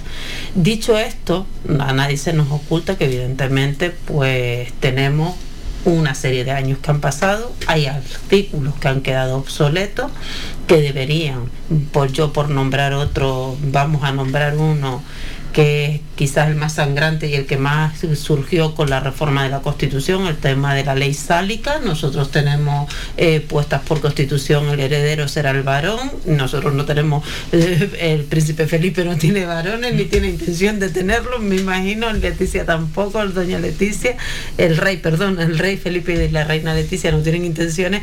Evidentemente hay serios, eh, una serie de artículos que necesitan su adaptación al tiempo no, no es que hayan sido malos o necesitan, sino es real lo que ha dicho Julio. Nuestra constitución es una base que ha estado ahí, pero hay ciertos artículos que han quedado. Evidentemente también estoy de acuerdo con el tema, ya no existen discapacitados, no, o sea, no hay disminuido, ni hay ni hay de eso, simplemente con poner con personas con trastornos del neurodesarrollo, entran todos y ya todo el mundo entiende más, pero debemos de entender que la constitución fue de 1978, la gente utilizaba esos esas palabras. Queremos decir con esto que es una constitución mala, que es nos ha servido, ha sido una constitución buenísima, nos ha dado libertad, unidad, convivencia, también estoy de acuerdo en lo que acaban de decir. Necesitamos, para poder cambiar los ciertos artículos que hacen falta cambiarse, necesitamos un consenso. Hay mucha discusión política, hay mucho tema dentro de la reforma constitucional tendente, que es lo que no estamos de acuerdo, a romper la unidad del Estado. España, un Estado democrático de derecho, donde existen distintas comunidades autónomas, todas con iguales derechos, que luego ya hablaremos de si todas tenemos o no, pero es lo que yo creo. Entonces, evidentemente necesitamos un consenso y saber lo que queremos por parte de los españoles cambiar y qué no queremos cambiar, porque a final de cuentas esto es un Estado democrático de derecho y todos tienen derecho a opinar. ¿Quién quiere añadir más sobre este asunto? Mm, ¿No? Yo, la primera que veo que estamos todos de acuerdo en, en matices, pero oye, mejor no romper el, lo, lo primero. no, yo creo que estamos todos de acuerdo en eso, salvo matices eh, etc. Por ejemplo, el 57.1, lo de la ley sádica, eh, si la quitan, perfecto. Es decir, que si quitan la corona, perfecto. Ya ese ya punto ya. Mira, un artículo, un artículo. yo no he dicho que quiten la corona, no, no. he dicho que quiten Sí. el, la- que el heredero sea el varón. Yo no dije que la monarquía Pero yo te lo mejoro, yo, te lo mejoro. No, no, no, yo te lo mejoro. Quita el los párrafos. Quita el parafontero. vale, salvo esos matices, sabemos que no vamos a llegar nunca a un acuerdo. Estamos todos de acuerdo que hace falta actualizarla y llevarlo al siglo XXI. Perfecto que en su momento fuese impuesta, fuese por necesidad de susto o muerte, da igual. Ahora sabemos que hay que actualizarla. Ahora podemos llevarlo al consenso de la gran mayoría de españoles y españolas para poder llevarlo, para que más de uno diga, es mi constitución. Mucha gente dirá, como tú dijiste, la constitución de nuestros abuelos y más de uno no la siente suya. Hay al momento ahora actual de poderlo llevarlo a cada uno lo suyo. ¿Cuál es el problema que yo veo? Eh, que hay ciertos partidos, no vamos a nombrarlos, son tres letras, eh, que no querrán que se toque ni una coma. Y eso va a ser un problema, eso va a ser un problema, porque van a querer que sea arcaico. Además, incluso hasta ese partido, no creo que le importará que el, que el heredero de la corona tenga que ser varón sí o sí. Porque además, incluso creo que lo preferirá. Entonces yo creo que el resto del partido del Parlamento tienen que llegar a un acuerdo para evitar depender de ese partido en concreto. Yo creo que hay que también valorar positivamente el papel que ha jugado eh, eh, esta constitución que, como decíamos, eh, es fruto del, del consenso, ¿no? Eh, y sí es verdad que sirvió para coser, para unir una, una sociedad que estaba ampliamente fragmentada después de un montón de años de, de dictadura, ¿no? Y, y que incluso ha servido de, de modelo para, para, para otros eh, estados, eh, pues bueno, de alguna manera seguir esta, esta estela que marcó la, la Constitución española, ¿no? El, el hecho de que, se, que, que- que- que esté sobre la mesa o que se quiera poner sobre la mesa esta modificación, adaptación de la Constitución no significa para nada, o por lo menos no es lo que yo entiendo, poner en entredicho eh, la, importante labor de, de- que, se, que se realizó en ese momento en el que, en el que diferentes fuerzas políticas eh, eh, fueron capaces de ponerse de acuerdo, elaborar un documento común con el objetivo de, unir, de coser esa, eh, esa sociedad fragmentada a la que nos estábamos encontrando. Yo creo que eh, incluso ese sentimiento, creo que sería cuestión de volver a evocarlo en estos momentos en el que está eh, eh, la, crispación política, la orden del día, la polarización, y creo que tendríamos que tener eh, aquellas personas que tenemos algún tipo de responsabilidad pública, política, en el ámbito en el que sea, ya sea en el, en el contexto municipal como a nivel del Estado, eh, mm, desde luego eh, tener como referencia esa, a- a- esa altura de miras que tuvieron aquellas personas que, que fueron capaces de sentarse eh, a negociar. Hablamos de partidos políticos que estaban 2.0. incluso hasta, hasta eh, ilegalizados, ¿no? Que, se, que se sentaron a negociar con quienes los habían ilegalizado y les habían perseguido, ¿no? Y, y creo que esa generosidad es la que nos está faltando un poco ahora. Yo me considero, eh, pues, bueno, básicamente porque prácticamente lo soy, soy hijo de esta, de esta constitución, yo nací un, par de años antes, ¿no?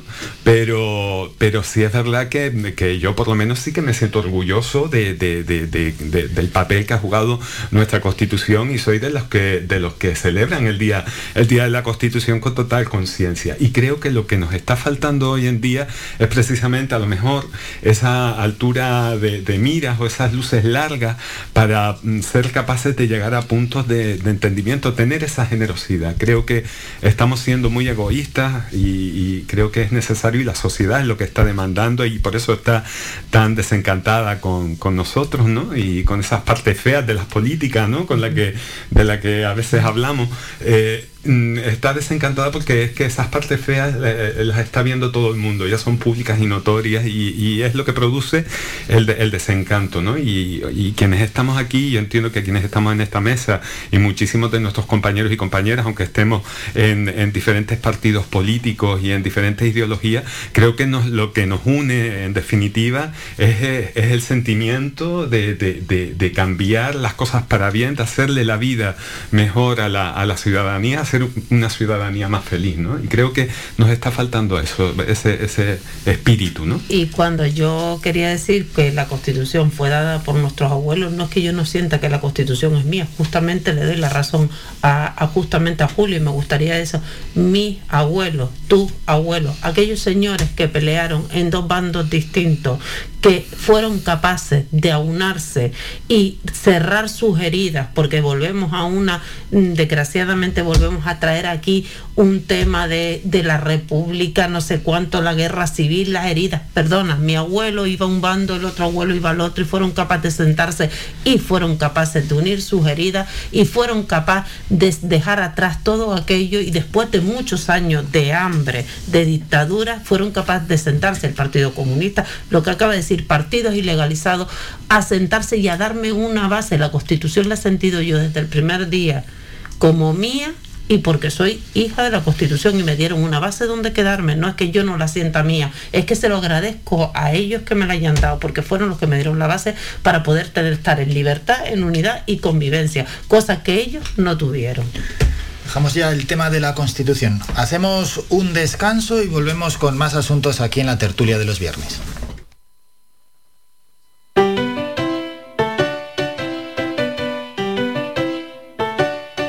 Escuchando Faikan Red de emisoras Gran Canaria. Sintonízanos en Las Palmas 91.4. Faikan Red de emisoras. Somos gente. Somos radio.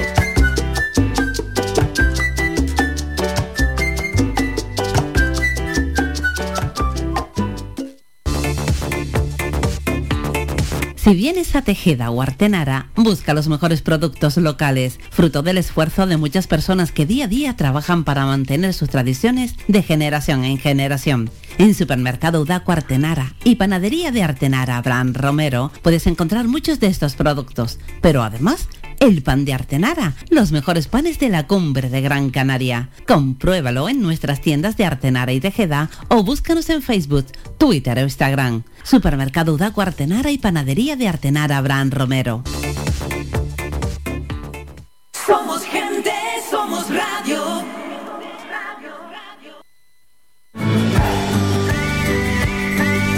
Escuchas Las Mañanas de Faicán con Álvaro Fernández.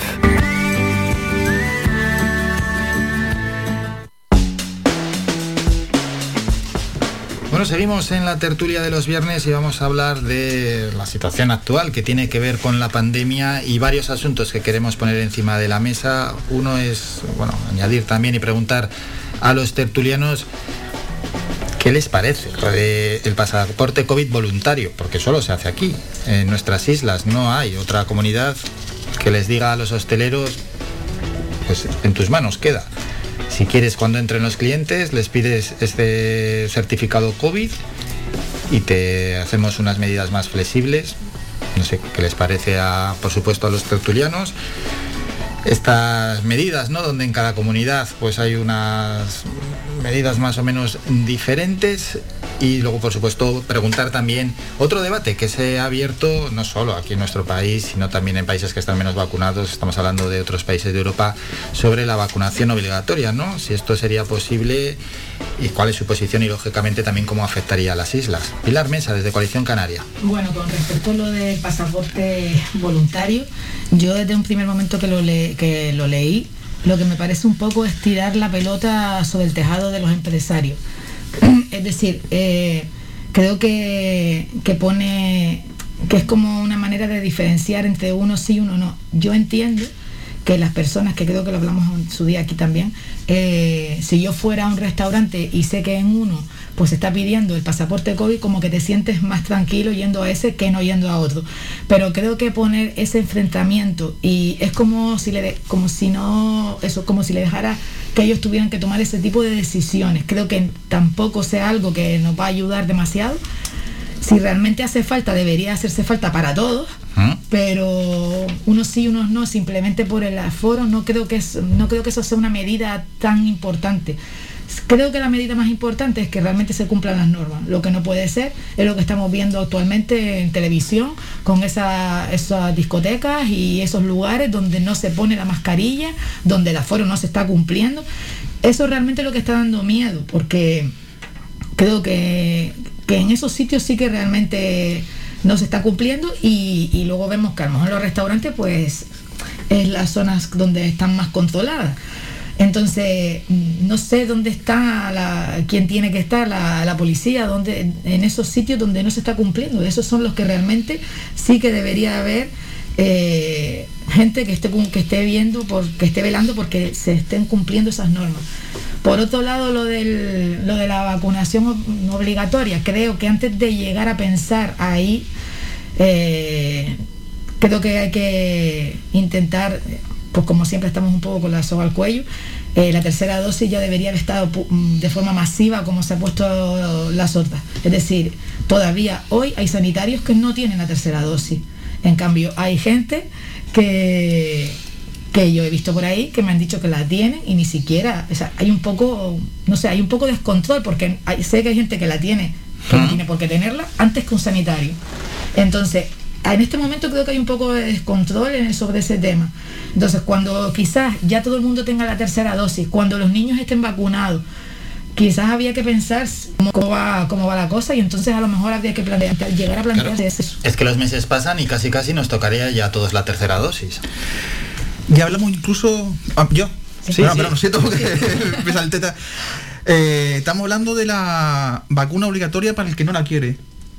Es un debate ah, bastante largo. Yo creo que, como dice la compañera, antes de obligar a nadie a tenerla, eh, hay que educarla, decir lo, lo positivo.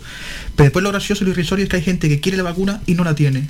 lo- volvemos a lo mismo la semana pasada. Hay gente, y lo ha dicho ya la, la ONU, primero, ha dicho la ONU que obligar a alguien a vacunarse mm, podría ir en contra de derechos humanos, también lo ha dicho la OMS.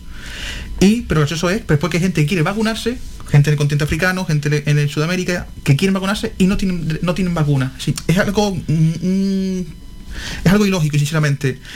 Con el tema del pasaporte COVID, ah, antes de ir aquí, pues estuve oyendo en, la, eh, oyendo en la radio que había casi un 53% de los españoles y españolas de acuerdo con un pasaporte COVID en interiores. Pero después, es como dice también la compañera Pilar, lo pido en un restaurante y en una cafetería, pero después no lo pido en una discoteca por la noche.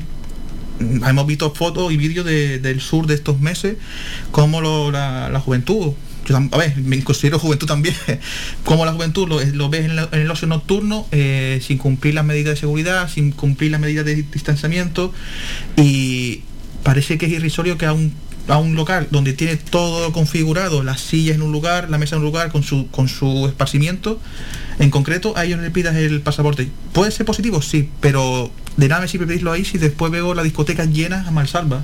Incluso ya se ha dicho que la incidencia actualmente está aumentando. Antes era aumentaba por la gente de mayor de 50 años, ahora ha bajado a los, a los 30 y 40. Y ha bajado porque la juventud ha empezado a, a contagiarse mucho más. Y si no, y si no lo, y si lo pide un restaurante pero no lo pide una discoteca, es como ponerle parches a. Así que yo no mar- digo que se cierre la discoteca. No, no, no, no- no decimos que se eso. cumpla de- No decimos eso, Que sí. se cumpla el aforo. igual Correcto, que- correcto. O sea, todos por igual. Nadie, nadie quiere que sea discoteca, pero ni, ni pero eso sí, cumpliendo el aforo, cumpliendo tal. ¿Que cuesta con gente joven eh, cuando está en su momento de éxtasis contento y tal? Sí, cuesta, pero es lo que hay cuando, cuando decides un negocio de ese tipo. Yo respecto al pasaporte COVID obliga- de voluntario, perdón, eh, me parece que ya lo estuvimos hablando, yo estoy de acuerdo con, con Pilar y con Julio, yo creo que esto es como Hacienda, cuando te dice que recaudes tú y se lo mandes tú, eres el intermediario y te vas tú y te tiras la... Yo al gobierno no hago nada y le pongo eh, la pelota en el tejado del empresario. Yo creo que aquí va a ocurrir que todos los empresarios, desgraciadamente, les guste o no les guste, esté de acuerdo o no esté de acuerdo, lo solicitarán, porque evidentemente si tú quieres entrar y tener medidas más flexibles y entrar y tu aforo se llene con lo que te permiten, pues el señor de al lado no va a decir no pido pasaporte, pierdo clientela y la gana el del bar de al lado. Vamos, es que todos los autónomos somos autónomos y la empresa privada es empresa privada. No, no nos vamos a, a intentar negar esto. Entonces, respecto al pasaporte COVID, me parece que en fin, no estaría de acuerdo, no estuve en su momento, pero ya que se ha puesto así, yo creo que le han trasladado su obligación y luego también tenemos que tener en cuenta una cosa, ya no solo hablamos de los espacios cerrados como ustedes están hablando, es que nosotros entramos a restaurantes y la gente está sin comer y está sin mascarilla, o sea que, es que Correcto. eh, o sea que es que Eso- el que yo te pida el pasaporte COVID en la puerta no quiere decir que yo tenga relajada la medida y que allí no se vaya a pegar, porque si Correcto. vamos, si yo estoy vacunada con dos dosis porque no me ha tocado la tercera y estoy vacunada, pero tengo la desgracia de que yo como vacunada también puedo puedo contagiarme y estoy en ese momento contagiada y estoy sin mascarilla dentro de un restaurante, pues yo creo que todo pasa por que la gente tenga y con esto enlazo eso es lo que hemos venido diciendo todo el mundo aquí eh, desde todo el tiempo. Hay que saber, la gente mira la vacunación obligatoria, los niños no tienen vacunación obligatoria. Las madres hacen con sus hijos lo que quieran.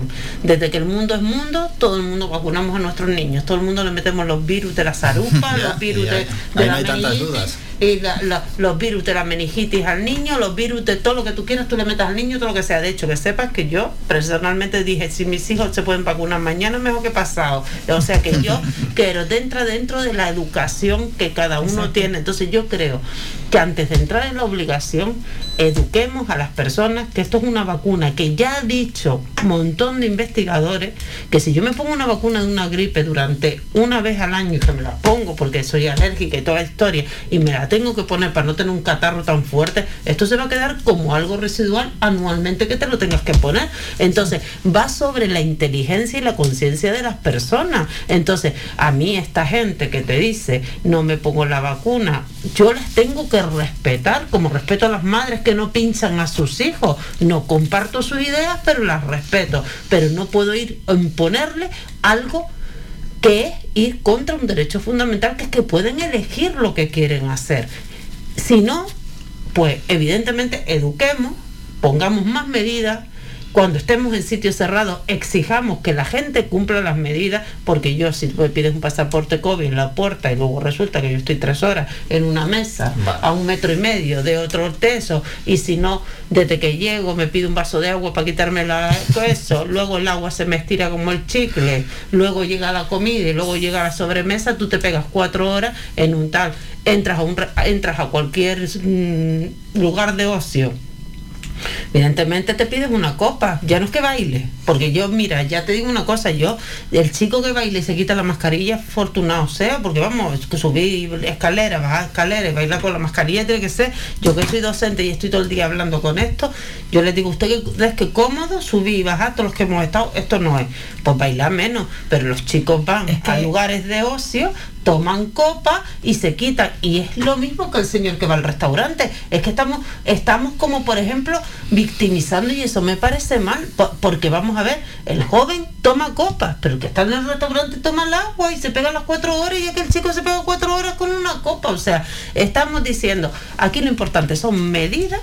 Yo creo que el pasaporte COVID voluntario pedido por el empresario no va a ser que esto suba ni baje de verdad, porque ya está más que comprobado que los vacunados podemos transmitir la enfermedad y por supuestísimo, por supuestísimo. Que lo pidan, sí, si lo quieren pedir. Yo no voy a decir, cada uno es libre de pedir lo que quiera, pero que pongan más hincapié en medidas, más vacunas, más test en aeropuertos, más cosas que hay que hacer, más concienciar a la gente que esto es una enfermedad toda la vida que la vas a tener y que necesitamos normalizar nuestras vidas y que necesitamos y que es importante que todos estemos vacunados. Si somos el 80, a ver si podemos ser el 100%, pero libremente, siguiendo otra serie de, de pautas, es lo que yo creo. Yo quería antes de julio, sí. Quería apuntar una cosa y es que hay cosas que no son muy coherentes porque, por ejemplo, es verdad que creo, creo si no me equivoco, que en la discoteca si bailas no tienes que tener la mascarilla porque y si bebes, o sea, fuera no puedes beber dentro de la zona de baile, por lo que yo había entendido. No se puede bailar. No se puede bailar, no, se, puede bailar. Debería Que otra ser cosa que lo hagan, pero no. No, no se puede estar porque no se puede beber incluso. Pero es que en los centros deportivos la gente está haciendo el deporte eh, con mascarilla. Con mascarilla, sí. Sí, sí. Yo utilizo mascarilla, o sea, Mm. cuando hago deporte, entonces eh, es un poco surrealista que en unos sitios sea súper obligatorio, como ha pasado en los centros mm, deportivos, y luego en otros, en otros no. Entonces hay cosas que no están, no están muy bien definidas. Sí, no vamos a atacar ni nada a la hostelería, pero sí que es cierto que dentro de los establecimientos hosteleros hay una relajación, eh, me parece exagerada. Y, y grande, y grande además. Mira, voy a poner un caso. El fin de semana pasado estuve en Madrid, en la calle, había policía local, póngase la mascarilla, póngase la mascarilla, póngase la mascarilla, y luego entrabas a un establecimiento que es cerrado, con gente de pies, como que no pasaba absolutamente nada, y todo sin mascarilla. En la calle con mascarilla y en un establecimiento hostelero cerrado. Creo que se han relajado demasiado las cosas. No, mm, desgraciadamente somos un país que si no nos tocan el, el bolsillo, no duele. Entonces creo que se ha relajado las cosas demasiado. Y, y creo que todos, por como mismo decía, antes te preocupabas un montón de no quitarte la mascarilla hasta que tenías la comida. Eso. Y ahora, sin querer, ya de que llega, ya, te- ya todo el mundo llega y se la quita. Y yo a veces me incluyo. Y ahora parece que la excusa es no lo entrar haces- a, ya no lo haces hasta a un consciente. establecimiento para quitarte la mascarilla. Mm. Parece a veces que estás como Sí. más a gusto. Yo entro aquí, me quito la mascarilla y estoy como más a gusto. Exacto, Mm. entonces cre- creo que nos hemos relajado todos en general un poco y bueno, así estamos, es lo que está pasando ahora, pero quizás hay que tomar medidas ya y no esperar a que realmente esto se nos vaya de las manos. Bueno, yo creo que, bueno, antes me ha hecho gracia porque María Eugenia hablaba antes de, bueno, y hemos estado hablando, ¿no? Del tema de bailar. Y la verdad es que me ha llevado a pensar cuánto hace que no bailo. No sé si ba- no sé si sabré bailar el día que llegue el momento de volver a bailar, me moriré de vergüenza porque pareceré un pato mareado, ¿no?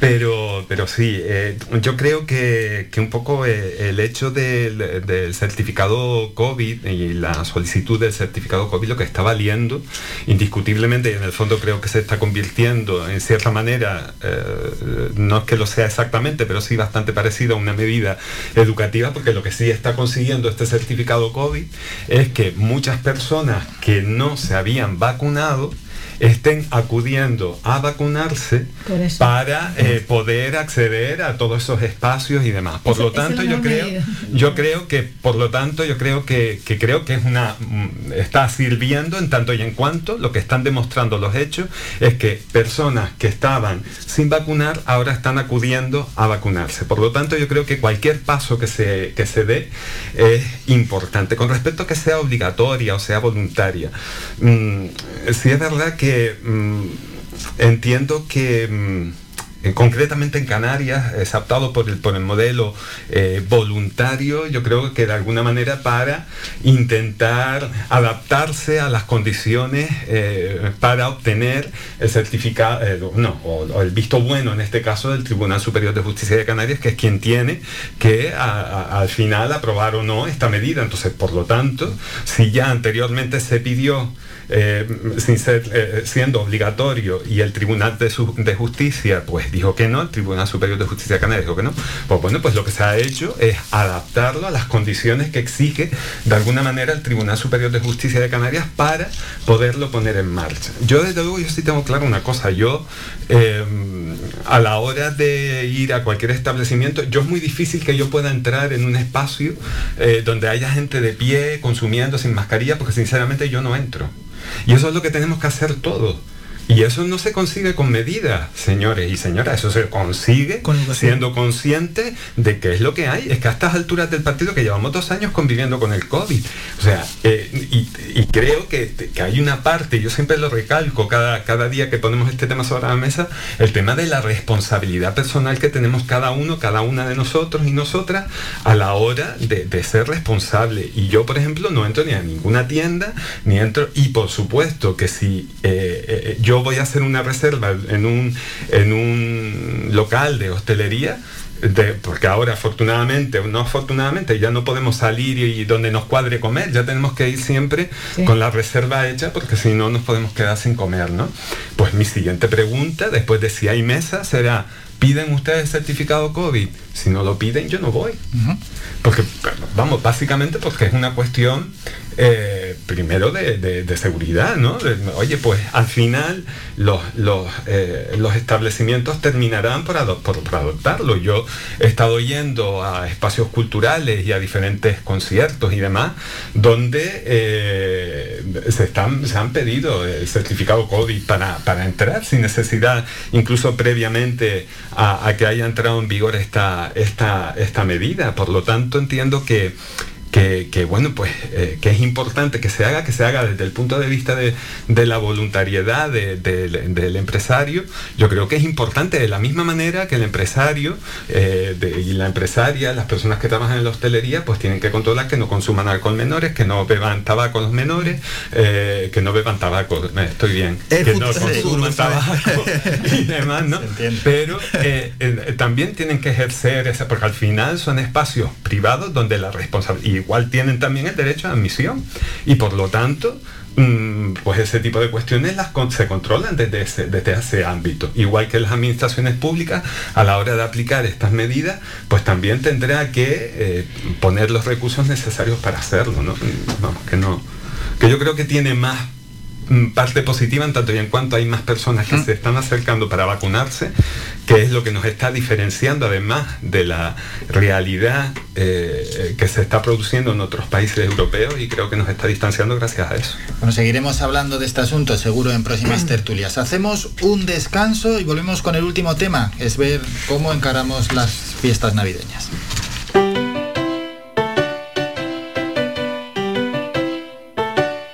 Estás escuchando Faikan Red de emisoras Gran Canaria. Sintonízanos en Las Palmas 91.4. Faikan Red de emisoras. Somos gente. Somos radio.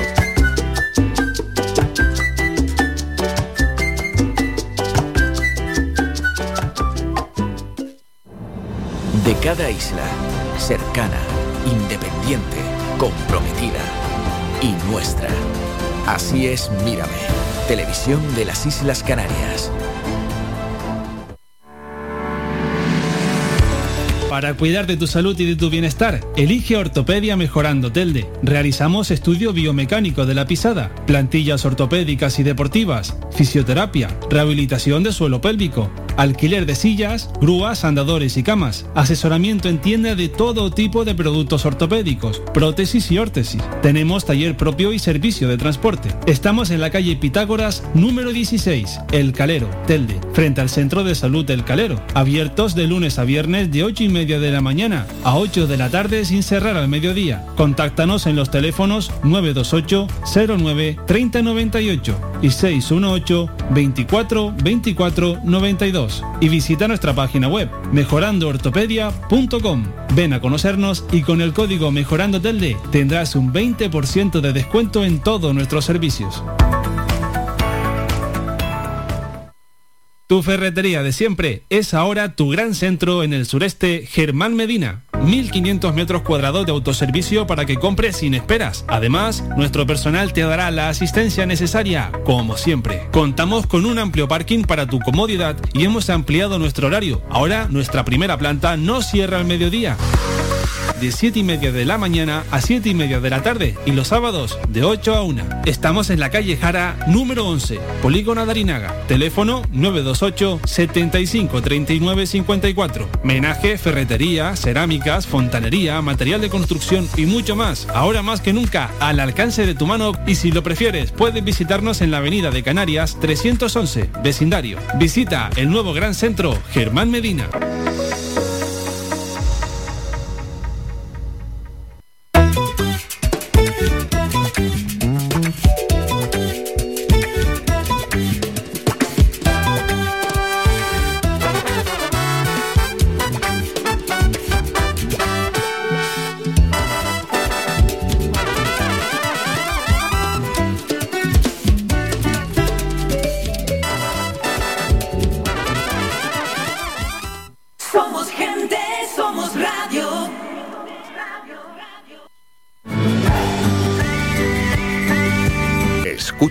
Las Mañanas de Faicán con Álvaro Fernández.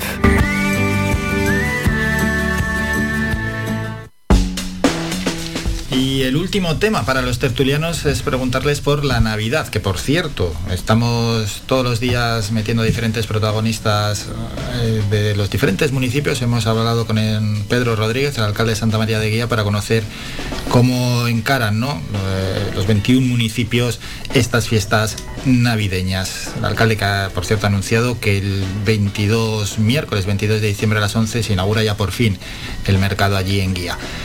Tanausú, vamos a preguntar cómo creen ¿no? los tertulianos que llegan estas navidades, si llegan mejor, peor que en 2020, si tienes miedo a poner las luces en el árbol de Navidad para que luego te llegue la factura y solo las pones un ratito. Empezamos por atrás. Eh, para última. El tema de la luz no pasa nada porque yo la pongo solo por la noche y por el día no, no molesta y por la noche la factura es mucho más barata. El tema de la incidencia, si vamos por número, el año pasado a esta altura teníamos 900 personas, en una incidencia de 900, ahora actualmente estamos en 300. ¿Que estamos mejor? Sí, pero no hay que confiarse, no hay que confiarse porque eh, ya hemos, eh, estamos, hemos triplicado en solamente dos meses, hemos pasado de, en dos meses de 100 a 300. Hay que tener mucho cuidado. ¿Qué pasa actualmente? La gente, y esa es una opinión eh, que espero que la gente no nos moleste, la gente va a tener que decidir o entre cenas de empresa o cenas familiares. Actualmente hay, gente conocida, por ejemplo, que está yendo, que va ahora a tres cenas de empresa y después familiar. Mientras más a cenas de empresa vayamos, más posibilidades tenemos de poder eh, contagiarnos. Por mucho pasaporte COVID, como decía la compañera eh, María Eugenia, de nada me sirve pedir un pasaporte COVID si después estoy cuatro horas en un, en un sitio cerrado sin mascarilla. Hay que intentar mirarlo. Datos positivos, por ejemplo, hace justamente en diciembre del año pasado, en planta de hospitales habían 30.000 personas, actualmente hay 5.000. Si vamos mirando los números, est- estamos en un nivel mucho mejor que el año anterior. ¿Por qué es por esto? ¿Por qué es debido? Posiblemente por la vacuna. La vacuna, gente lo ha dicho, que la vacuna eh, ha bajado el índice de gente en, los- en las UCI y en las plantas. Pero aún así no podemos confiarnos, ¿no? Tenemos que tener mucho, mucho cuidado con el tema de, del tema del COVID. No hay que olvidar que Gran Canaria y Tenerife hoy precisamente han subido a nivel 2. Sí, de los 500 casos que hay actualmente en Canarias, casi digo casi, no total, casi la mitad están en la isla de Gran Canaria. Hay que tener mucho, mucho cuidado con el tema. María Eugenia Emilián, desde el Partido Popular, ¿cómo ven que llegan las familias canarias a esta situación? Si llegan mejor, si llegan más apretadas, si la inflación también les influye. Eh, Yo personalmente creo que las navidades van a ser un poco duras para en general después de la pandemia. Es verdad lo que estábamos diciendo, no es el caso de Tanazú. Las familias canarias normalmente necesitan su luz. Vamos a empezar por detrás durante todo el día. Los árboles ya es lo menos, la luz pequeña del árbol es lo menos. Lo importante es que las familias tienen que hacer de comer, tienen que lavar, lavan platos, hacen 20.000 cosas al día. Tú tienes tres o cuatro aparatos eléctricos montados en tu casa. Si tienes niños, tienes la tablet para el niño, el ordenador del padre, la tele por otro lado. Con lo cual, cada vez hay más gastos y la luz está subiendo y es un gasto que el año pasado no se contaba con él. Aparte, todo esto ha encarecido, no saben cómo han subido la cesta de la compra. En los últimos dos meses la cesta de la compra ha subido bastante. Hay productos que han doblado su precio y algunos están, lo han triplicado y se ve que ya ha salido eh, la semana pasada, yo no voy a decir el medio porque no me acuerdo, pero si me lo comentaron, salió en un medio que los propios del servicio de, de- de- de comestibles y el servicio de transporte te decían que no sabían hasta cuándo iban a aguantar esta situación de no subirlos porque evidentemente todo esto está produciendo una subida de precios importante que a ellos le está repercutiendo. Respecto a la pandemia, pues mira, yo pienso, a diferencia que es verdad que los números están mejor en cuanto a hospitales, ingresos y todo lo que nosotros tengamos, pero sí es cierto que hay mucho eh, contagiado en casa porque los síntomas son menos leves. De hecho, estamos en nivel 2 si comparamos con el año 2021, porque con el 2020 no lo podemos comparar porque fue en, en marzo 2020 empezó la pandemia y salimos en junio, en julio del confinamiento y estábamos pero en nivel, si no me quiero, si no recuerdo más, en Navidades 2021 estábamos en nivel 2 también, no habíamos llegado todavía a nivel 3 me parece. No, tres. Del 3, Creo que sí. pues no lo sé, estoy hablando así un poco de memoria, no me acuerdo, pero, ¿eh? pero eh, sabes, igual me equivoco y tienes razón tú, pero vamos, que en general andamos ahí, sí estamos en nivel 3, ¿verdad? Hemos bajado a nivel 2, pero eso no quiere decir que nos relajemos, como ha dicho Tanazú, porque lo que sí es verdad, que lo que es un poco lo que es un poco incoherente, vamos a decirlo, es que todos sabemos que hay nuevas variantes, hemos descubierto que hay nuevas cepas, es verdad que las vacunas parecen que están haciendo efecto con todas esas cepas, no deja de haber contagiados en casa son- y hay mucha cena de empresa. La gente está como un poco olvidada, mucha cena y todos los establecimientos llenos, ha sido casi imposible. Tú vas hoy por hoy a reservar y te dice que no tienen sitio. Y respecto a las familias, yo creo que sí es verdad que lo van a pasar un poco más apretado estas navidades, pero porque toda esta situación de ya no solo, mira, hay desabastecimiento, hay el alza de la luz, hay subida de la cesta de la compra enorme debido a todos los problemas de desabastecimiento y problemas de energía. Evidentemente yo auguro que las navidades van a ser un poco más apretadas. Julio Ojeda, desde el PSOE. Que me alegra intervenir después de María Eugenia, porque así me intentaré dar también un, un punto un poco más optimista, ¿no? Porque Gracias por llamarme pesimista. eh, muy he dicho que yo voy, he dicho que voy a ser más optimista, no que tú hayas sido pesimista. Yo creo que soy realista, Julio. Bueno. Hombre, que le se puede decir de otra palabra, sí, pero, Pero bueno. hombre, un poco más. Yo- Yo soy realista. Yo creo que, que, bueno, independientemente de, de determinadas circunstancias que, que se, están dando y que están ahí, que sería de género tonto negarlas, porque son una realidad, yo creo que si las navidades las tenemos que comparar con las navidades del año pasado, evidentemente tenemos que ser optimistas. Tenemos unos datos de la pandemia que son positivos, aunque ahora mismo estén eh, en una fase de reactivación, pero son positivos, la, la vacunación ha ido, ha ido funcionando. Eh, las, las cifras, los datos de- del empleo y de la seguridad social ya son eh, similares a los eh, que existían antes de la, de, la, de la pandemia. Hay muchísimas personas que ya se han podido incorporar a sus puestos de trabajo después de estar en, en ERTE. Hay muchísimos datos económicos que invitan a la esperanza. Eh, oye, pues de la misma manera que antes recriminaba que, oye, pues si los locales están llenos, yo no entro porque por el tema de la pandemia, pero evidentemente si los locales están llenos porque hay consumo y por lo tanto la ciudadanía se siente eh, con la confianza suficiente para, eh, pues, para gastar, para invertir y, todo este tipo de cuestiones. Por lo tanto, yo creo que- que, bueno, que la situación sin ser eh, mm, eh, pues rosa totalmente y ser el, momento ideal, pero si las comparamos con las navidades del, pasado año, yo creo que, que hay muchísimas eh, cuestiones que, que las diferencian a, a mejor, ¿no? Eh, y, yo creo que se nota más ese optimismo en la calle, hemos visto el puente de la Constitución como estaban todas las calles de las grandes ciudades y con todos los riesgos que eso tiene sus... En estos momentos eso es bueno y es malo a la vez, ¿no?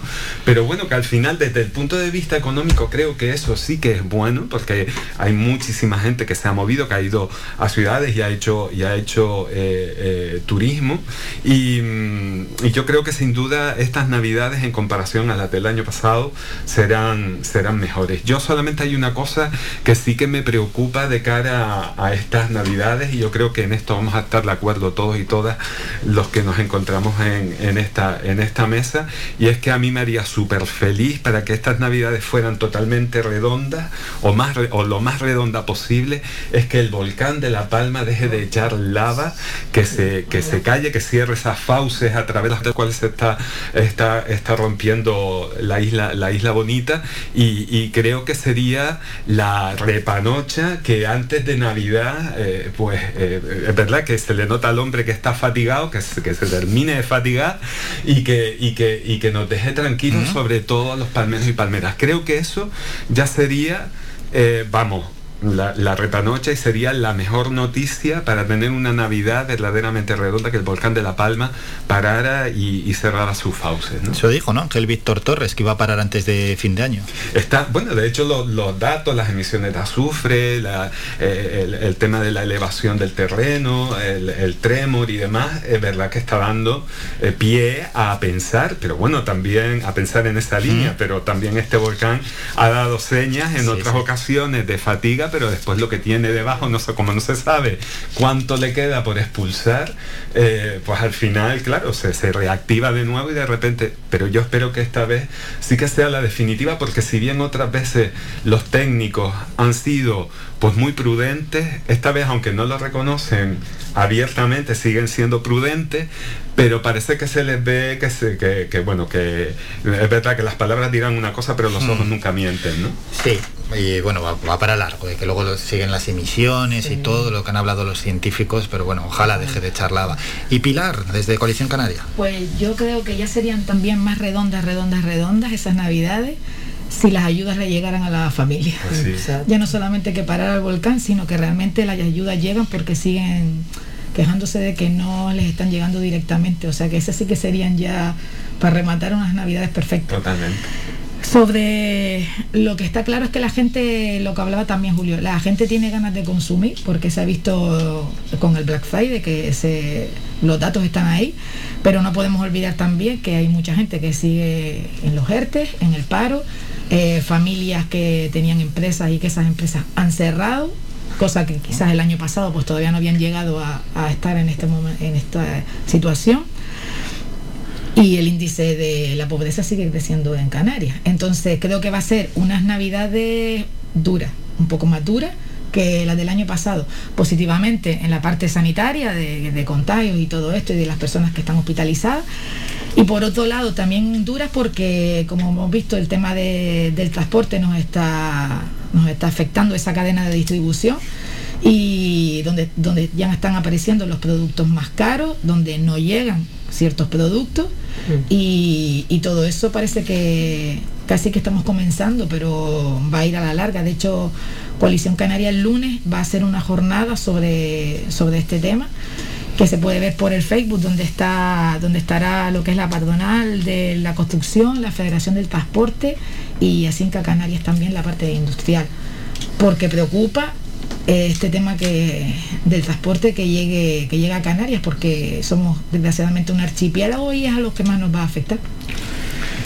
Yo lo que creo sinceramente, con, diciendo lo de Julio que le encanta hablar detrás mía, yo también quiero hablar detrás de él para decirle a Julio que, no- que lo encuentro demasiado optimista. Es cierto que la gente quiere consumir, pero vamos a ver qué tipo de gente consume. Si es la, si es la persona, si son los que siempre hemos consumido, ¿vale? Que lo que estábamos era eh, coartados por las medidas sanitarias que existían o si realmente, porque es verdad, han salido gente del ERTE, pero no debemos, debemos olvidar que por algo estamos encabezando casi la lista de la pobreza eh, en este en estos momentos. Entonces evidentemente eh, hay gente que está trabajando sí me alegro muchísimo que empiecen a trabajar que salgan de sus ERTE y que puedan que puedan pues continuar con su vida y ganar. Pero habrá que ver textualmente pues realmente la gente que yo creo que más bien yo estoy de acuerdo con lo que dice Pilar que también estoy de acuerdo contigo.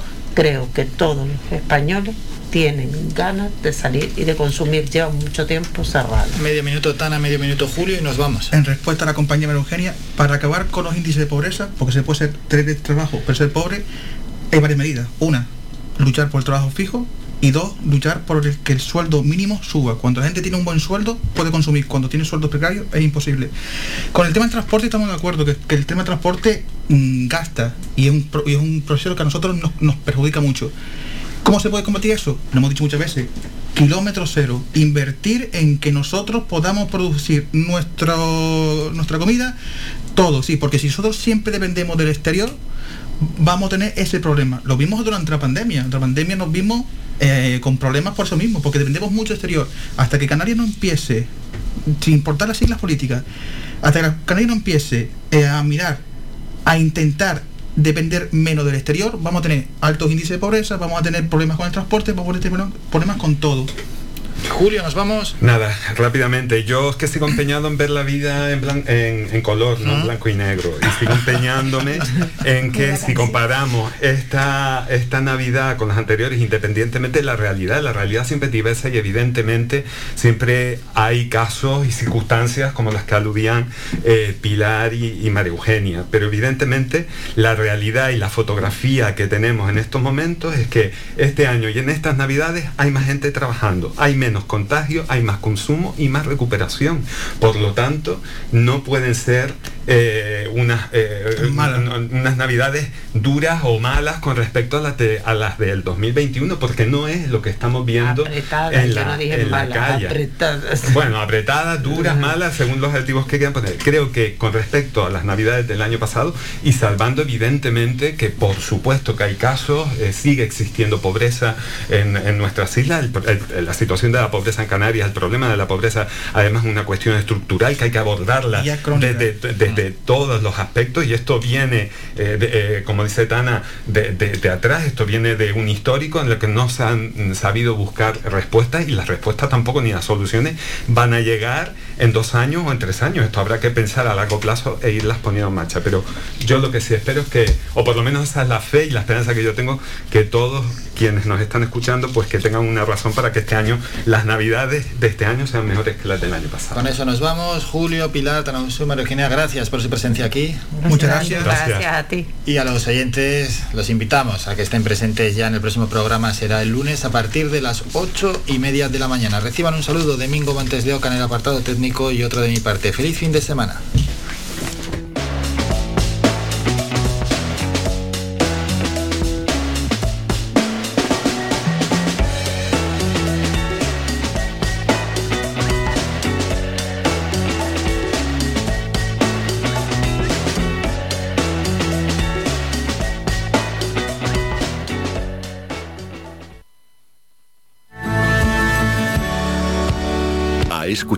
Las Mañanas de Faicán con Álvaro Fernández. Le esperamos de lunes a viernes de ocho y media a once y media.